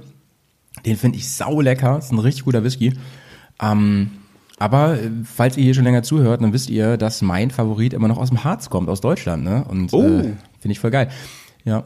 Jetzt habe ich aber, ähm, jetzt habe ich aber zuletzt vor ein paar Tagen habe ich einen getrunken, der kam auch aus Deutschland und der war ganz, also da hat man gemerkt, dass die echt aus einer ähm, Obstbrennerei irgendwie rausgewachsen sind, ne? dass die dazu zur Whiskybrennerei wurden. Man schmeckt das schon noch raus, so finde ich. Es schmeckt, es schmeckt noch ein bisschen nach Obstbrand. Ähm, ich, ich, ich glaube, das kann man so einfach nicht sagen, Nils. Das kann man so echt nicht sagen. Dafür ist die Whisky-Welt inzwischen viel zu komplex und vielfältig, als dass man ähm, zu mir, wir haben ja dieses andere Format, Hauptsache Ballard, bei Patreon. Und äh, da hatten wir ja vor einigen Wochen den, den Sven zu Gast, der meines Erachtens echt Ahnung hat von Whisky. Und der hat ja auch, der hat zu mir gesagt, also er hat schon viele Tastings gemacht, auch Blind-Tastings und so, und der hat zu mir gesagt, ähm, man macht sich echt was vor, wenn man glaubt, man könnte das so erkennen. Selbst woher der kommt, selbst dann. Also da gibt's einfach inzwischen so, in Japan gibt's wahrscheinlich auch welche, die machen Whisky, der schmeckt sowas von eins zu eins wie aus Schottland oder so. Ähm, ich halt, inzwischen glaube ich sogar, dass es bis auf die super Vollprofis schwierig ist, überhaupt einen Whisky wiederzuerkennen, weil die Nuancen teilweise auch sehr, sehr fein sind. Ne? Es gibt so ganz markante vielleicht, wahrscheinlich- die erkennst du wieder. Ja. Ja, wahrscheinlich ist es auch ähnlich wie beim Bier, wo, wo ja jetzt heutzutage auch nicht mehr gesagt werden kann, wenn ich ein Bier trinke, weiß ich auch nicht, aus welcher Brauerei das kommt, sondern äh, letztlich kann jede Brauerei genau dasselbe Bier brauen. Ich denke mal, dass da wahrscheinlich auch so ein bisschen auf das jeden Fall. Problem ist. Aber das ist schon mal gut. Ich, ich, ich bin sehr gespannt, was du mir denn mal kredenzen wirst, wenn wir beide uns sehen. Ja, da werde ich mir auf jeden Fall was Feines überlegen. Aber wo du gerade Bier ansprichst, ne, ich habe erst in so einem Artikel gelesen, dass ähm, hier unser, unser Mainstream-Bier aus Bremen, das, das Becks Bier, dass die da ja über die Jahre so krass die ähm, Rezeptur verändert haben. Das war früher mal, also stand das da jedenfalls, herber als das äh, Jefer, falls du das kennst, das ist ja auch hier aus dem Norden. Ähm, was ja so friesisch herb ist, laut eigenem Slogan, und was ja laut Jefer schon längst nicht mehr so herb ist wie früher mal, haben sie auch verändert. Und Becks war mal krasser. Und dann denke ich mir so, ey, heftig, auch wie sich die äh, selber verändern über die Jahre so. Biere, Whisky wahrscheinlich ja auch, ne? Ich- ich glaube, gle sagen. gleichbleibende Qualität ist eh ein, ein Merkmal, so, das haben auch wirklich nur die ganz guten. Ja, auf jeden Fall. Ich fand super interessant. Es gibt, glaube ich, vom Bayerischen Rundfunk, welch ein Wunder, gibt es eine Bierdoku, äh, die in Süddeutschland unten gemacht wurde. Und da wird auch so ein bisschen er erklärt, wie sich das Ganze weiter verändert hat. Und was ich sehr interessant fand, dass auch da die Aussage getroffen wurde, von der Bierkultur ist mittlerweile Amerika am fortschrittlichsten. Deutschland ist nicht mehr Nummer ist eins, ja was die. Bierkultur angeht. Einfach aufgrund von dem Craft-Bier und weil es wohl angeblich in Deutschland und Europa so ist, dass das Ganze schon so verfeinert und ausgeklügelt ist, dass jede Brauerei in ganz Deutschland alle möglichen Biere herstellen kann. Weil alle nur mit destilliertem Wasser arbeiten und dann eben die, die Ja. jeweiligen Zusätze dazugeben. Das fand ich auch sehr interessant. Ja, da kannst du mal sehen, ne? Also da, da, da am Geschmack irgendwie eine Region festzumachen, ist ja unmöglich eigentlich. Aber ganz ehrlich, das, das, was mich jetzt am meisten geschockt hat, ist das mit Amerika, ne? Ich dachte, Amerika Ja. und Kultur generell wäre schon ein Problem. Wer weiß, wie sich das jetzt geändert Ja. hat. Aber da war ich tatsächlich auch sehr gespannt. Äh, Aussage war aber auch da, dass äh, dieses ganze Craft Beer, äh, Craft, Cra Craft Beer oder Craft Beer? ja, äh, Craft Beer, ja. Ja, Craft Beer, dass die ganze Szene wohl deutlich größer ist und die Hürden, um in den Markt einzusteigen, deutlich geringer sind. Das ist wohl. Einheitsgebot und so wahrscheinlich. Ja, wahrscheinlich ist das ein großer Punkt und ich glaube auch äh, das Thema Marktanteile. Wahrscheinlich macht das einfach die geografische Größe von Amerika, dass sich das besser verteilt, je nachdem, wo du dich befindest und dann mal mehr oder mal schlechter in den Markt neu, neu eindringen kannst. Würde ich jetzt mal tippen. Fand ich aber auch sehr interessant und äh, vor allem sollen da sehr interessante und gute Sorten vertreten sein. Noch nicht probiert, keine Ahnung, aber äh, sollte man, glaube ich, mal tun, wenn man drüben ist. Craft Beer ist ja nicht so meins, ne? Das nur mal so nebenbei. das ist ja mein persönliches Problem. Ich mag ja am liebsten so Pilzbier einfach. Ähm, Craft Beer, oh, ich weiß nicht, das ist ja so ein krasser Trend. Ich, ich finde auch die Trend, ich, ich finde auch die, also ich finde es faszinierend, so dieses, dieses vielfältige, dieses, auch diese kleinen Manufakturen und so. Das ist irgendwie nice. Übrigens glaube ich generell, wenn du in Deutschland was werden willst mit deinem Produkt, dann musst du dich Manufaktur nennen. Das ist einfach, das ist einfach Style total. und hip so. Ähm, ich, wir überlegen auch, ob wir uns bald Podcast-Manufaktur nennen, um unseren Erfolg zu pushen. Ähm, ja, ist einfach nicht so meins. Ich mag nicht so. Ich mag auch belgisches Bier nicht so und so, weil das so ins Süßliche geht, das Ale, sonst was, das mag ich alles nicht so. Einfach so ein klassisches Standard-Pilzbier, ähm, liebe ich, liebe ich. Ja, Doch, muss aber auch nicht ich aus Deutschland kommen. Gibt's auch andere gute.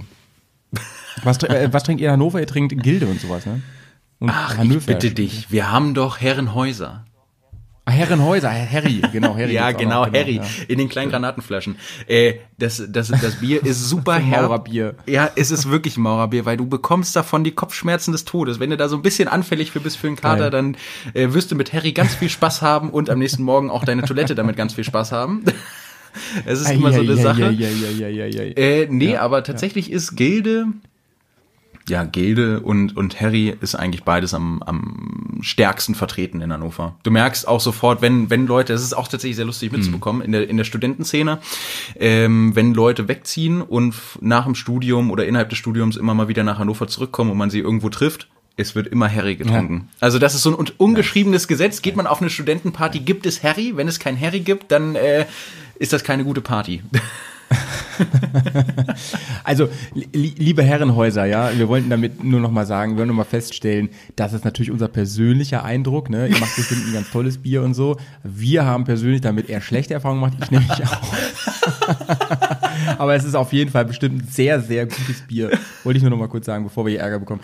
Ähm, ich glaube, Gilde übrigens hat irgendwie, gibt's gar nicht mehr, ist es zu oder sowas, ne, oder? Weiß ich auch nicht. Äh, Gildi Meine gehört, glaube ich, mittlerweile mit zu Becks. Irgendwie so war das doch, glaube ich. Zu Die wurden, glaub, die, ne? ja, die wurden, glaube ich, aufgekauft. Ja, ja, ja. Ja, Bex genau. ist ja auch nur noch so ein kleiner Fisch da bei den, bei den Niederländern im Team. Ich glaube, aus Niederlande kommt InBev. Irgendwie so. Also, nicht ist genau. schon echt riesig. So, wie kommen wir zurück zum Thema? Wir wollen ja, wir wollen ja immer mal wieder über das Thema Motorrad reden. Finde ich, finde ich eine gute Abwechslung.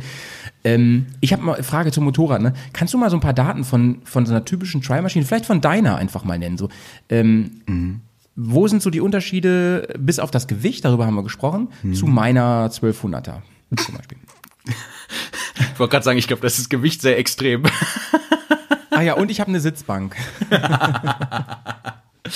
ähm, Unterschiede zur, zur GS. Ähm, kurz runtergerattert. Größter Unterschied, Motor. Motor ist ein Einzylinder. Ähm, hat zwischen 38 und 42 PS, Pi mal Daumen. Nachteil, möchte man eine Dreimaschine Straßen zu lassen, muss die auf 7 oder 12 PS gedrosselt werden. Also macht eigentlich keinen Sinn, macht auch keinen Spaß. Okay. Genau, das heißt, der Motor ist Also man kann mit einer Tri-Maschine, die man kann damit im Verkehr fahren, so das Ja, geht. ja. Brauche ich Blinker und sowas und Ja, ja. Der, das, das ist auch tatsächlich äh, das, das Seltsame. Die Dreimaschinen dürfen nur noch mit angebauten Straßenkit verkauft werden. Weil die müssen ja STVO-gerecht sein. Und äh, deshalb bekommst du die, wenn du die aus dem Laden kaufst und sie dir nicht direkt liefern lässt, kriegst du sie auch nur zusammengebaut als Straßentreimaschine. Krass, kann man nicht einfach so als Sportgerät bestellen, das Ding? Nee, das geht nicht. Enduro auch. Ja, also wenn man wahrscheinlich direkt vom Hersteller nimmt, dann glaube ich schon. Wenn man jetzt aber über den normalen Vertriebler oder ähnliches geht, ist es meistens sehr schwierig. Ähm, ist aber auch immer unterschiedlich. Auf der anderen Seite, ich habe es damals nicht eingesehen, 200 oder 300 Euro dem, äh, dem Verkäufer noch in, in, in Rachen zu werfen, damit er mir irgendwie das Teil abbaut. Das äh, habe ich dann Kumpel machen lassen. Ja. Nee, äh, also genau, einzylindriger Motor. Ähm, Wir fahren beim Motor. Viele Modelle fahren noch mit Vergaser. Ähm, Gerade Beta, Gasgas war es auch, meine ich.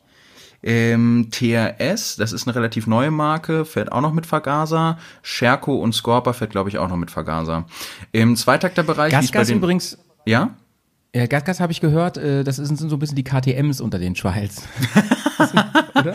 Die haben so einen komischen Ruf irgendwie, habe ich mal gehört. Könnte vielleicht auch daran liegen, dass sie jetzt zu KTM gehören. Also nee, KTM, K- KTM hat ja, Gasgas so, ja. aufgekauft tatsächlich und äh, platzieren Gasgas jetzt als äh, äh, niedr im, im Niedrigpreissegment. Äh, dementsprechend okay, halt auch okay, die, die Qualität im Trailsport. Ich sage es mal so, Mhm. ich habe 2008 oder 2000, ne doch 2008 habe ich mit Trailsport angefangen, habe 2011 oder 2012 aufgehört und habe 2018 wieder angefangen. Angefangen habe ich mit einer Gasgas TXT 300 GP, was auch immer für tolle Namen und Abkürzungen. Frag mich nicht, was die bedeuten. Ähm, ich bin die ein halbes Jahr gefahren und habe mir dann mein Traummotorrad gekauft, was ich ja jetzt immer noch fahre, die Montesa. Und nach einem halben Jahr äh, saß der Kolben schon schief im Eumel drin. Also noch kein Kolbenfresser, Ist das- ist aber man das- hat schon erste Abnutzungsspuren gesehen. Die Belastung auf so ein Trial ist ja eigentlich das Schlimmste, was man einem Motorrad antun kann, oder? Weil du fährst ja, du fährst die eigentlich, ähm, du fährst ja nie auf einer längeren Strecke mal so monoton, dass der sich alles erwärmen kann. Das muss ja alles schnell gehen, denke ich mal. Ne? Man fährt wahrscheinlich so ein paar kleine Aufwärmrunden, so dass der Motor warm wird und, das, und die Flüssigkeiten Aber ich sag mal, das Beste, was man eigentlich einem Motorrad antun, antun so rein theoretisch wäre ja, ich lasse es an und fahre und fahre und mach's eigentlich nie wieder aus. So, das ist beim Schweil, du bist ja ganz, ganz viel langsam unterwegs. Da, da ist Hitze sicherlich ein Thema ähm, und Kupplung ist ja auch ein Riesenthema, ne? Denk, denk mal, Kupplung, Bremse und sowas. Ne? Alles wird ja krass belastet die ganze Zeit. Genau, also es ist, äh, hängt auch hauptsächlich damit zusammen, dass du du fährst selten untertourig oder langsam oder oder mit einem mit einer mit einer niedrigen Drehzahl. Man muss sich bei den die drei Maschinen kann man sich wie folgt vorstellen. Im unteren Drehzahlbereich haben sie schon extreme Kraft. Also einen sehr, sehr schnellen Abruf der Newtonmeter, die sie eben haben. Wie viel das sind, kann ich dir jetzt aktuell auch nicht sagen. Die Zahlen habe ich neben dem Kopf. Äh, Genug, kann ich dir aber sagen. Okay. Und ähm, da ist es auch so, dass man mit unterschiedlichen Drehzahlen arbeitet, je nachdem, was man für ein Hindernis vor sich hat. Und es ist so, dass die Motoren einfach extrem belastet werden. Deshalb sagt man eigentlich auch, wenn ihr überlegt, eine gebrauchte Trailer zu kaufen, fragt, ob die in Wettbewerben gefahren wurde. Und wenn in Wettbewerben gefahren, in welcher Klasse. Es gibt im Dreisport gibt es sechs Klassen. Klasse 6 bis 1, beziehungsweise 1 bis 6, in verschiedenen Schwierigkeitsgraden. 1, 2 und 3 sind die schwersten Klassen. Also 1 ist, ist wirklich Königsklasse, 2 ist ein bisschen weniger, 3 ist noch ein bisschen weniger. Und dann ist es halt eben absteigend. Ähm, ich rate euch, alles, was von Klasse 1 bis 3 gefahren wurde und ihr wollt wirklich eine Maschine haben, die lange läuft, ohne dass ihr dran schrauben müsst, nehmt sie nicht. Das sind auch meistens Maschinen, Krass, die, okay. Genau, das sind auch meistens Maschinen, die erkennt man sehr schnell daran, dass sehr viel äh, Sponsor Sponsorensticker drauf sind, dass in der Beschreibung drin steht, was alles schon gemacht wurde, was alles geändert wurde. Klar, es gibt Ausnahmen, aber Ausnahmen bestätigen die Regel und der Spruch trifft es hier sehr gut. Wenn man nicht schrauben kann und ich möchte, Finger von lassen. Ansonsten kann man sie halt bedenkenlos kaufen. Also die Dinge halten. Es gibt im Prinzip als Sollbruchstellen, um mal so ein paar aufzuzählen, ähm, die Fußrastenhalter, die Schwinge. Die Schwinge kann tatsächlich reißen. Ist mir bei in 2009 mal passiert. Aber zum Glück nur Das mit ja einem krass. Haarriss. Das ist die wie, wie, wie passiert das? Ist das dann äh, Ermüdung oder, oder ist das von einem bestimmten Move, so von einem bestimmten Stunt, den du gemacht hast? Äh, ich will, ich würde tatsächlich äh, eine Mischung aus beiden sagen. Also schon durchaus eine Ermüdung, aber ähm, auch damit zusammenhängt, mh, um mal ein Beispiel zu geben, bei im, im Dreisport springst du auch mal Sachen runter. Aber nicht wie beim Enduro oder beim Motocross oder woanders, dass du sagst, okay, gut, du bist mit einer ge- gewissen Geschwindigkeit, springst irgendwo runter und durch deine Geschwindigkeit am Rad und durch dein, durch, durch die Trägheit der Masse rollst du praktisch ab und es ist eine sanfte Landung, sondern es ist so, du musst dir vorstellen, Du hast 1,50 Meter hohe Stufe. Du hast vor der Stufe zwei Meter Platz und in diesen zwei Metern musst du landen. Das heißt, du hast entweder als Möglichkeit. Maximale, ja, maximale Belastungsspitzen, ne? Kann Genau, genau. Das heißt, du landest und du bist sofort in den Bremsen. Und dadurch hast du allgemein sehr viel Krass. Druck auf den einzelnen Teilen. Genau, also Schwinge muss halt nicht sein. Sollte man sich auch den Fahrer angucken. Also bei, bei mir mit der Plauze, das ist dann schon ein bisschen schwieriger. aber meine Schwinge ist noch heile. Dafür sind mir aber die Fußrastenaufnahmen beispielsweise mal gebrochen. Ähm, das heißt, da sollte man gucken und vor allem gucken, ob eines von beiden Sachen geschweißt wurde. Wenn ja, ist es meistens nicht bedenklich, solange ihr in einem niedrigen oder in einem, in einem Anfänger- oder Amateurlevel fahrt. Wollt ihr besser werden oder fahrt ihr mehr? Springt ihr Sachen an? Springt ihr, wollt ihr das Ding mehr zum Endurofahren nutzen? Dann würde ich da die Finger von lassen. Ähm, Motorcharakteristik, wie läuft er? Springt er gut an? Ähm, Maschinen, die gut gepflegt wurden, springen meistens am ersten oder zweiten Tritt an. Wenn es mal nach dem dritten oder vierten ist, ist das okay, aber dann ist das die Ausnahme. Ach, E-Starter gibt's gar nicht, ne, bei Schweimaschinen. Das Äh, ne? E-Starter wurde jetzt als Neuerung in das 2021er Modell eingebaut. Kompletter Schwachsinn. kostet auch, da, dadurch kostet die Maschine auch direkt 500 bis 1000 Euro mehr. Hat sich richtig gelohnt. Ja, Der- E-Starter, E-Starter ist ja, dachte ich, auch jetzt so ein Gewichtsding nochmal, weißt du, was man einfach sparen kann. Genau, also ähm, da können wir, da können wir kurz eine Minute Exkurs kann ich davon erzählen. Ich habe einen Bekannten im Treiverein, den, den wirst du dann auch kennenlernen, den werde ich mit einladen zu dem Wochenende, dass du mal so die Rundumschau bekommst. Der hat sich aus England Titanschrauben schicken lassen, damit er alle Motorschrauben durch Titanschrauben ersetzen kann. Er hat alles rausgeworfen. Einfach nur wegen Gewicht. Jetzt pass auf, es hat 300 Gramm gebracht. aber, aber jetzt weißt du, womit du dich auseinandersetzt, ne? Seitenständer gibt es eigentlich so gut wie nicht, weil da sagt man, zwei bis drei Kilo spart man sich dadurch. Dann nimmt man meistens noch einen Kippsensor raus, der noch installiert ist in manchen Mopeds. Dann machst du hier noch mal was, machst du da noch mal was, schmeißt Elektrik raus. Also da gibt's Leute, die strippen das Ding echt bis zum geht nicht mehr. Krass. Ey, krass, krass, krass.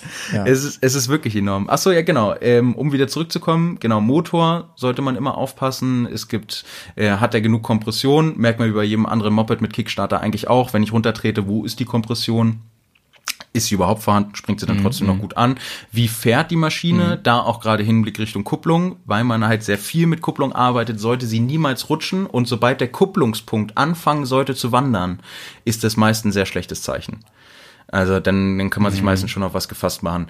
Ja, Ölwechsel. Und dann hast du wie- wahrscheinlich ähm, auf, auf Hm. hohem Niveau einfach nicht mehr, ja, du hast wahrscheinlich einfach nicht mehr das Feedback, die Präzision so, ne, die du brauchst. Genau, also bestes Beispiel, das ist dann, äh, den du auch mit kennenlernen wirst. Äh, heißt der, sollte er das hören, an dieser Stelle sehr, äh, sehr viele Grüße auch an, äh, an dich und deinen Sohn Steven.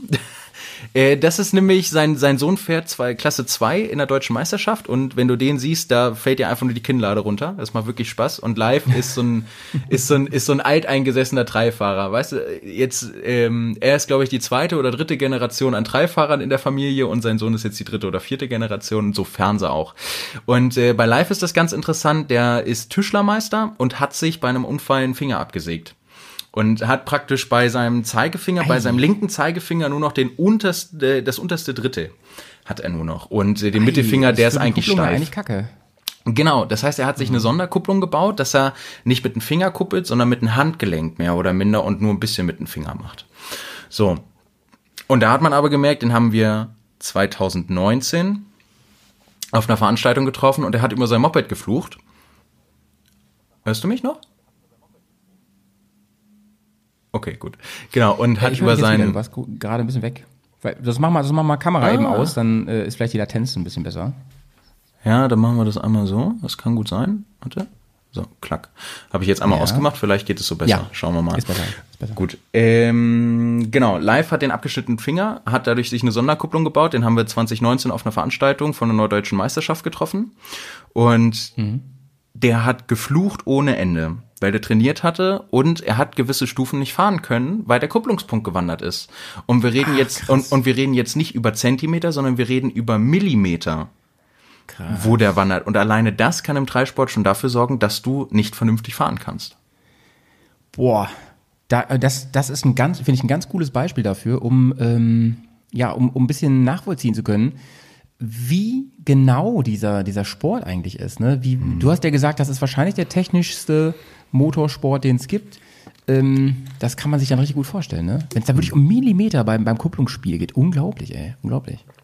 Es ist auch tatsächlich so, dass es in den Veranstaltungen selber geht es auch um Millimeter. Also man fährt, wenn man jetzt Veranstaltung fährt, hat man immer zwei Personen dabei, einmal den Fahrer und einmal den sogenannten Minder. Der fährt mit als eine Art Wasserträger, gibt dir halt deine Getränke, aber der hilft dir auch, dir in, innerhalb der Areale, die du durchfahren musst, dir anzusagen, ob dein Vorderrad und dein Hinterrad in der richtigen Spur steht. Und da reicht es schon, wenn, wenn eine Wurzel oder ähnliches blöd verläuft, sodass dein Reifen nicht komplett auf der Erde ist, sondern mit einem kleinen Teil noch auf der Wurzel. Weil dieser, weil das bisschen kann dazu sorgen, dass du die Stufen nicht richtig bekommst und in dem Moment, wo du losfahren willst, wegrutscht. Gibt's doch nicht. Ähm, wie Wasserträger. Da fährt einer nebenher und reicht. Ja. Wie lange fährt man denn? Fährt man denn so ein Trial? Ich dachte, das ist immer nur eine Sache von ein paar Minuten. Nee, nicht so ganz. Äh, zwischen drei und fünf Stunden, je nachdem, wie, Was? wie lang das geht. Also äh, wir, Ach, können, was? wir, wir können da ja mal kurz so ein bisschen eingehen, wie das Ganze aufgebaut ist. Also innerhalb einer Ja, warte, warte, warte, ganz kurz, be- bevor es mal geht, ähm, noch kurz abschließend zum Motorrad, ja? Ach so, Dass wir ja, den genau. Punkt mal äh, ein bisschen haben. ähm, beim Motorrad habe ich noch eine Frage. Was für Reifen hat, hat denn so eine Trial-Maschine? Ähm, frag mich nicht über den Mischungsgrad oder über das genaue Modell. Ich kann nur sagen, Nee, die nee, großen nee, aber Hersteller sind- das stellen sind auch drei Reifen her. ne? Aber genau, es sind schon Steuernreifen und es sind aber nicht, wie man sie aus Motocross kennt, Steuernreifen, sondern es sind, ähm, oh, wie kann man das denn sagen? Man hat praktisch ganz viele Stollen nebeneinander. Also es ist nicht dafür ausgelegt, dass, dass die irgendwie schnell fahren oder im Tiefsand Grip haben, sondern sie sollen auf allen möglichen Sachen Grip haben. Man kann sich das vorstellen wie ein Reifen, der gespickt ist. Oh, ich überlege gerade. Ja, doch, das ist eigentlich ein ganz guter Vergleich. Ähm, man kennt vielleicht die, die Reifen, die Spikes haben für diese, für die ovalen Rennen Ja. auf, auf äh, zugeeisten Seen. Und Ja, ähm, damit kann man das ganz gut vergleichen, nur dass man halt jetzt nicht sagt, okay gut, ich habe die Spikes im Reifen, sondern überall, wo ein Spike sitzt, sitzt bei mir im Tri-Moped eine, ähm, ein einzelner kleiner Gumminippel, wenn man so möchte. Ah, okay. Ich, ich, Ich lasse dir auch einfach. viele, viele Ja. Ich, ja. ich schicke dir Äh, auch auf Stollen, jeden Fall nochmal, genau, um sehr viele Stollen. Ich schicke dir auch nochmal ein Bild zu. Äh, dann kannst du das Ja. ansonsten irgendwie nochmal hochladen. Dann können die Leute da ansonsten nochmal gucken. Äh, das ist, glaube ich, gar nicht mal so verkehrt. Und, we und wenn ich jetzt auf der Straße fahren will, muss ich dann auch andere Reifen? Also sind die überhaupt zugelassen, solche Reifen? Ja, die Nee, sind okay. zugelassen. Also meines Wissens nach sind sie zugelassen, du kannst auch damit fahren. Ähm, das Interessante, ach ja stimmt, das ist nochmal ganz interessant. Ähm, eine Frage an dich. Was schätzt du, was für einen Luftdruck fahren wir auf dem Hinterrad und auf dem Vorderrad beim Dreifahren? Was für einen Luftdruck, was schätzt du? Ich bin mir ziemlich sicher, dass ihr sehr wenig Luftdruck habt, damit die Reifen sich so ein bisschen den Kanten und so anpassen können und sowas, dass man das nutzen kann noch alles so mit dem, mit dem, mit dem Reifen. Denn wenn der zu viel Bounce hat, zu viel Feedback hat irgendwie, dann denke ich mal, hat man kein richtiges Gefühl und so. Ich tippe mal, dass ihr, weiß ich, ein Einbar, würde ich mal sagen. Nein, ist zu viel. Ist noch zu viel, unter Ja. ein Bar. Ja. Ach krass, da muss man ja aufpassen, dass der nicht von der von der Fel Felge runterrutscht. ähm, ja, keine Ahnung, dann 800? Also Nee. 0,8 Bar? Nee, das ist immer noch zu viel. Ein halbes Bar. Ja, das ist tatsächlich aber auch schon die Obergrenze. Man sagt zwischen 0 oder, oder beziehungsweise genau die Mitte. Man sagt zwischen 0,4 und 0,6 Bar auf der Hinterachse. Auf dem Hinterrad und auf dem Vorderrad äh, kann man gucken, da kann man meistens einen Ticken höher gehen, ähm, dass man ruhig bei 0, zwischen 0,5 und 0,6 Bar ist. Also es ist tatsächlich so und das auch, wie du Heavy, schon ey. gesagt hast, äh, es hat tatsächlich den Grund, dass man in jeder Situation möglichst viel Grip hat. Und auch da ganz bekloppt, in den, in den großen Veranstaltungen wird so gefahren, dass der Wasserträger, der immer mitfährt, äh, auch immer eine Luftpumpe mit dabei hat, um den Luftdruck anzupassen. Wie man es aus dem, aus dem Motorsport so kennt, je nach Strecke passe ich den Luftdruck an, da ist es halt je nach Areal, wo ich mich drin bewege. Aber das kann ich doch nicht beim Fahren machen. Also man hält dann an. Ja, und da müssten wir dann aber umschwenken zu den Veranstaltungen, dass, dass das im Großen und Ganzen, dann verstehst du es auch. Ist die Frage, Ja, ob du noch Fragen zum zu, Moped genau. hast. Ähm, ja, aber ähm, lass uns mal, lass mal einen Schritt weitergehen. Wir, ich sehe gerade, ey, ich will bei meinem Fragenkatalog, ey, noch nicht mal am Anfang. Ich glaube, wir brauchen auf jeden Fall die zweite Folge. Ähm, aber lass uns auf jeden Fall noch mal kurz über die Wettbewerbe sprechen, was es da für Unterschiede Super gibt gerne. und so weiter, zumindest grob. Und, Genau. ähm, ja, okay, erzähl erst mal. Ja, genau. Du haust einfach deine Fragen dazwischen, wenn, wenn ich gerade Luft hole. Und zwar, ähm, beim Wettbewerb haben wir, haben wir verschiedene Ebenen, wie man es aus jedem anderen Motorsport auch gibt. Es gibt mehr oder minder die, die, kleinen, die, die kleinen Klassen oder die kleinen Kreise, nenne ich es jetzt einfach mal, die meistens regionale Veranstaltungen sind oder ähnliches. Und äh, dann, stu dann stuft sich das Ganze immer höher bis hoch zur deutschen Meisterschaft, Europameisterschaft, Weltmeisterschaft. Im Dreisport hier in Deutschland und gerade in Norddeutschland haben wir es so. In Norddeutschland haben wir den sogenannten Nordcup, den kann man auch Norddeutsche Meisterschaft nennen. Den Nordcup gibt es parallel ja auch im Motocross unter demselben Namen, nur halt auf anderen Strecken und anderen Geländen. Dazu gibt es in Schleswig-Holstein auch nochmal den Schleswig-Holstein Cup. Ja. Dann ist der nächste Schritt auch schon die JDM, also die Jugenddeutsche Meisterschaft oder die Deutsche Meisterschaft und danach geht's dann weiter mit der Europameisterschaft und der Weltmeisterschaft. Das ist so die Abstufung von den, von den Meisterschaften her. Ja, ich bin äh, zu meiner besten Zeit die norddeutsche Meisterschaft mitgefahren und konnte auch da mehrmals auf dem Treppchen stehen. Aber ich habe Ei. für mich gesagt, dass ich da so viel trainieren muss und ich die Zeit dazu leider Gottes nicht habe äh, und es so dolle aus Material geht, dass ich äh, mich aus, dem, aus den Veranstaltungen zurückziehe und dann nur noch ab und zu mitfahre, wenn ich wirklich Spaß habe oder wenn, wenn mein Vater mal irgendwas ausprobieren will, dass ich dann halt mit rumkurve. Äh, kennt man den Parcours vorher? Äh, Ja, genau. Und das ist jetzt das, worauf ich ähm, drauf zu sprechen kommen würde. Und zwar, wie ist so eine Dreiveranstaltung aufgebaut? Tendenziell kann man sich vorstellen, äh, es gibt zwei Möglichkeiten. Entweder man kommt am Veranstaltungstag angereist. Es ist eigentlich immer, wenn wir jetzt beim Nordcup bleiben, also bei der Norddeutschen Meisterschaft, ist es immer ein Sonntag. Man kann Samstag schon anreisen oder Freitag schon anreisen und kann dann praktisch das Wochenende campen auf dem Gelände. Das ist immer möglich. Und dann halt auch schon da vorher trainieren, wenn man sich so ein bisschen warm fahren möchte und sich an das Gelände anpassen möchte. Ähm, ist man angekommen, geht's ganz normal weiter mit einer Anmeldung, man geht hin, man bezahlt sein Startgeld, das sind 20 Euro, meine ich, und man muss seine Lizenz vorweisen. Die, ähm, die Lizenz wurde, glaube ich, 2011, ja, 2011 wurde die eingeführt, kostet 50 Euro äh, für ein Jahr Nordcup, äh, Nordcup mitfahren. Die muss man vorlegen, hat einfach versicherungstechnische Gründe. Und dann bekommt man seine Punktzettel. Und zu den Punktzetteln komme ich gleich, weil darauf wird nämlich eingetragen, wie viele Strafpunkte man in der jeweiligen Sektion hat. Das ist so ein bisschen wie beim Golf so, ne? Also cool ist, ähm, das Beste ist immer, wenn man so in einem Schwung durchkommt, ohne Fehler. Und für jeden Fehler oder für jeden, äh, beim Golf wären es ja irgendwie mehr Schläge und so, ähm, da kriege ich Abzüge und da wird nachher geguckt, wer hat am wenigsten Abzüge. Ne? Also nicht wie beim Fußball, wer am meisten Tore hat, gewinnt, sondern wer am wenigsten Fehler macht, gewinnt. Ne? Genau, perfekt. Das hast du richtig cool erklärt. Das ist, genau so ist es auch. ich merke das schon. Ja, aber, Nee, du- aber, aber ähm, das, das unterstreicht ja nochmal den, den Grundgedanken so vom Trial-Wettbewerb, dass der einfach ein bisschen anders ist als so Sportarten, weil im Motorsport geht es ja auch meistens darum, Erster zu sein, äh, im Genau. Sinne von, ich fahr schneller als du. Und das ist ja eben nicht, nicht das Ziel hier. Ne? Es, geht ja, Genau. es geht ja nicht in erster Linie darum, äh, schnell ins Ziel zu kommen, oder? Ja, das ist richtig, aber glaub mir, auch hier hast du wie beim ähm, wie bei der E-Jugend im Fußball immer die verrückten Eltern daneben stehen, die immer diskutieren wollen und rumbrüllen.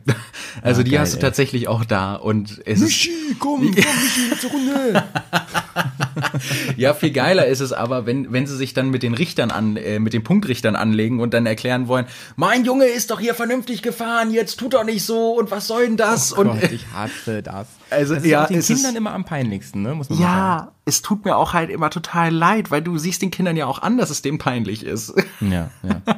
naja, auf jeden Fall, genau. Ich hatte, ich hatte gerade eben meinen Satz beendet, dass man, du hast ja super ergänzt, es geht, die Person gewinnt, die die wenigsten Fehlerpunkte hat. Worin kann man die Fehlerpunkte machen? Die Fehlerpunkte kann man innerhalb einer Sektion machen. Was ist eine Sektion?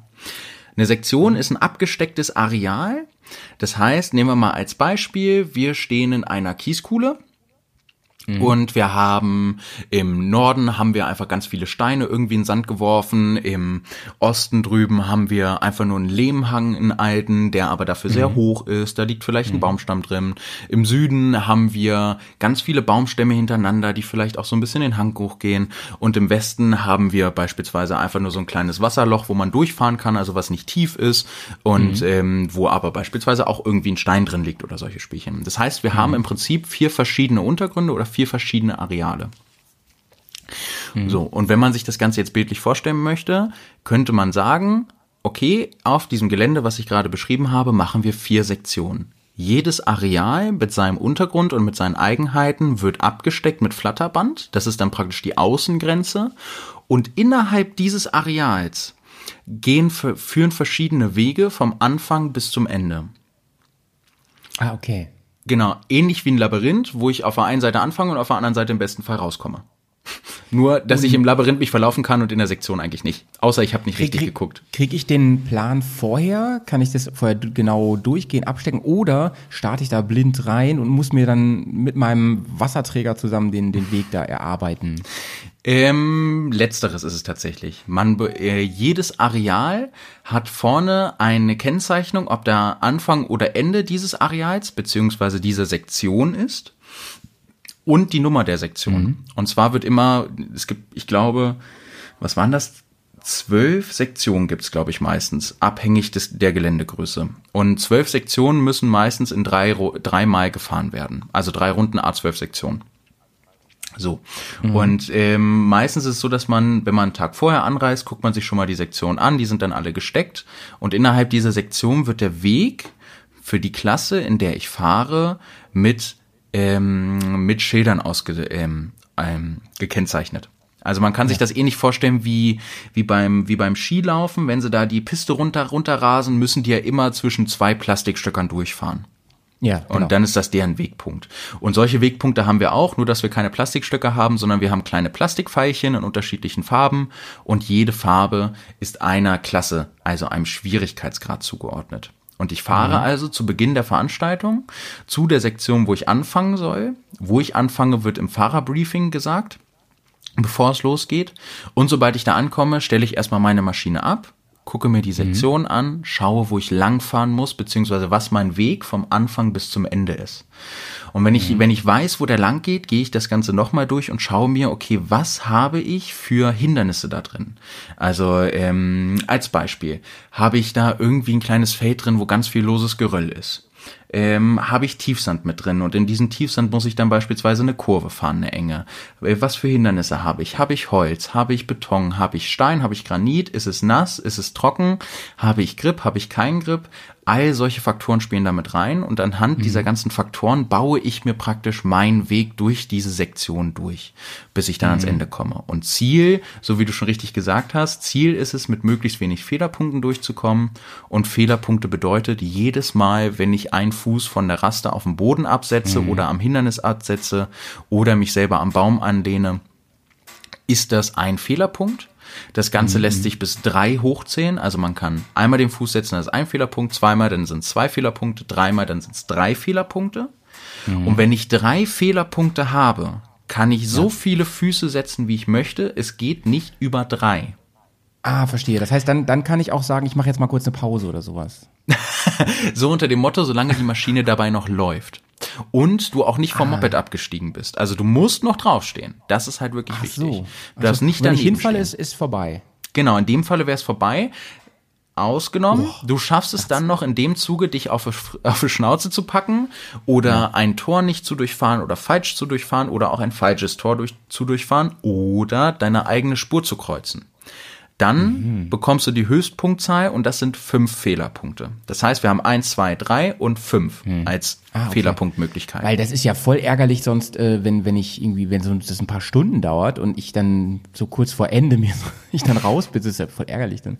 Gen genau das ist der Punkt. Und diesen Zeit, diese zeitliche Komponente, die kommt beispielsweise in der deutschen Meisterschaft zum Tragen. Also mein letzter Stand war, dass in der deutschen Meisterschaft kriegst du eine Minute 30 Zeit, um eine Sektion zu durchfahren.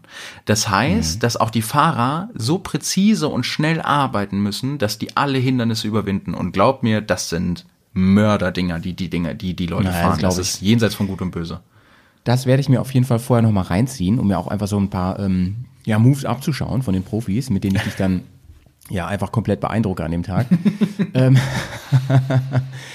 ähm, ich habe jetzt, ähm, äh, ich habe jetzt noch, noch eine so eine, eine Frage auf jeden Fall, bevor wir ähm, zum Ende kommen, und zwar mit den Klamotten. Ne? Ich muss mich auch ein bisschen darauf vorbereiten aufs Trailfahren. Ich habe Mo ich hab, ich hab Motocross-Klamotten, ja. Und Okay, da hat man ja, da hat man ja wenig. Was denn? Warte kurz, ich muss gerade so sehr lachen. Ähm, schau, schaut euch gerne mal drei Veranstaltungen aus den 90er Jahren an und Anfang der 2000er. Was ihr da sehen werdet, ist die Eleganz und Sexiness pur, was ihr jemals an irgendwelchen Leuten gesehen haben. Nein. Habt, denn da war es in, ein Monosuit zu tragen. Und mit Mono meine ich wirklich Mono. Das Ding war eng anliegend, hoch 10. Du hast alles dadurch gesehen. Nice. Ich denke gerade so ein bisschen auch an diese ähm, Jahrmarkt-Typen, weißt du, die so Stunts machen. Mit diesen Dingern. Oh Gott, Äh, ja. Bilder im Kopf. Ja, okay, Nee, mit aber so Flammen und so. ähm, ja, äh, ich wollte fragen, äh, ich habe ja Motocross-Klamotten, damit ich mi mich Mhm. nicht äh, sofort äh, die Knochen breche. Aber darin bin ich ja nicht besonders beweglich, ne? Und ihr müsst ja sehr beweglich sein. Das heißt, ihr habt wahrscheinlich, äh, ihr müsst da wahrscheinlich einen krassen Kompromiss finden zwischen ähm, irgendwie schon geschützt sein, aber noch volle Beweglichkeit, ne? Und die, die anknüpfende Frage, hab, äh, haben immer noch alle so, so einen Jethelm auf, wie man das so kennt, mit so einem Schirm und so, vom Trialfahren?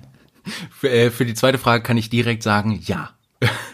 Hat, Damit aha, man mehr sieht, ne? Ist doch eigentlich voll Genau. gefährlich. Ich könnte doch damit mit meiner Visage immer schnell auf die Kanten kommen und so beim Sturz. Oh, das, das ist auch schnell passiert. Du darfst aber nicht ganz vergessen, ähm, Ja. Trailsport ist, glaube ich, der ungefährlichste Sport, den du betreiben kannst. Vorausgesetzt, du bist kein, äh, kein Typus, der sein Gehirn abgibt und einfach nur Hahn aufmacht. Weil wenn das der Fall ist, ist jede Sportart einfach gefährlich, aber das ist da dann wirklich nicht der Fall. Das geht sehr, sehr gut, weil du Mhm. eben sehr langsam fährst und im Zweifelsfall, du kannst immer abspringen, kannst immer absteigen. Ah, okay. ähm, das Moped ist nicht schwer, wenn es auf dir landet, passiert auch nicht viel. Und deshalb haben wir als Dreifahrer, finde ich, einen riesigen Vorteil, Mhm. denn wirklich an Schutzausrüstung haben wir Helm, Rückenprotektoren und Stiefel. Und im Prinzip so, war es das. Mehr nicht. Natürlich kommt da noch Handschuhe mit dazu und äh, Mhm. die die wunderbare tolle Männerleggings. Also ihr könnt euch schon mal merken, sollten hier Frauen zuhören, die irgendwie einen Dreifahrer daten, macht ihr den Schrank auf und seht eine sehr eng anliegende Hose. Keine Sorge, es ist keine Leggings, es ist eine Trailhose. Alles klar. Nice, nice, Genau, nice. also- ja, du sagst, du, du redest ja auch immer so in, in Männlichkeitsform. Ähm, Gibt es überhaupt Mädels bei euch beim Trialfahren? Das hört sich immer Ja. so an, als wenn das nur Männer machen. Nee, toi, toi, toi. Ich bin sehr froh, dass es auch einige Frauen gibt. Äh, leider Gottes, Mhm. wie in vielen anderen, oder, oder so wie ich es mitbekomme, wie in einigen Sportarten noch, gibt es zu viel, zu wenige Mädels.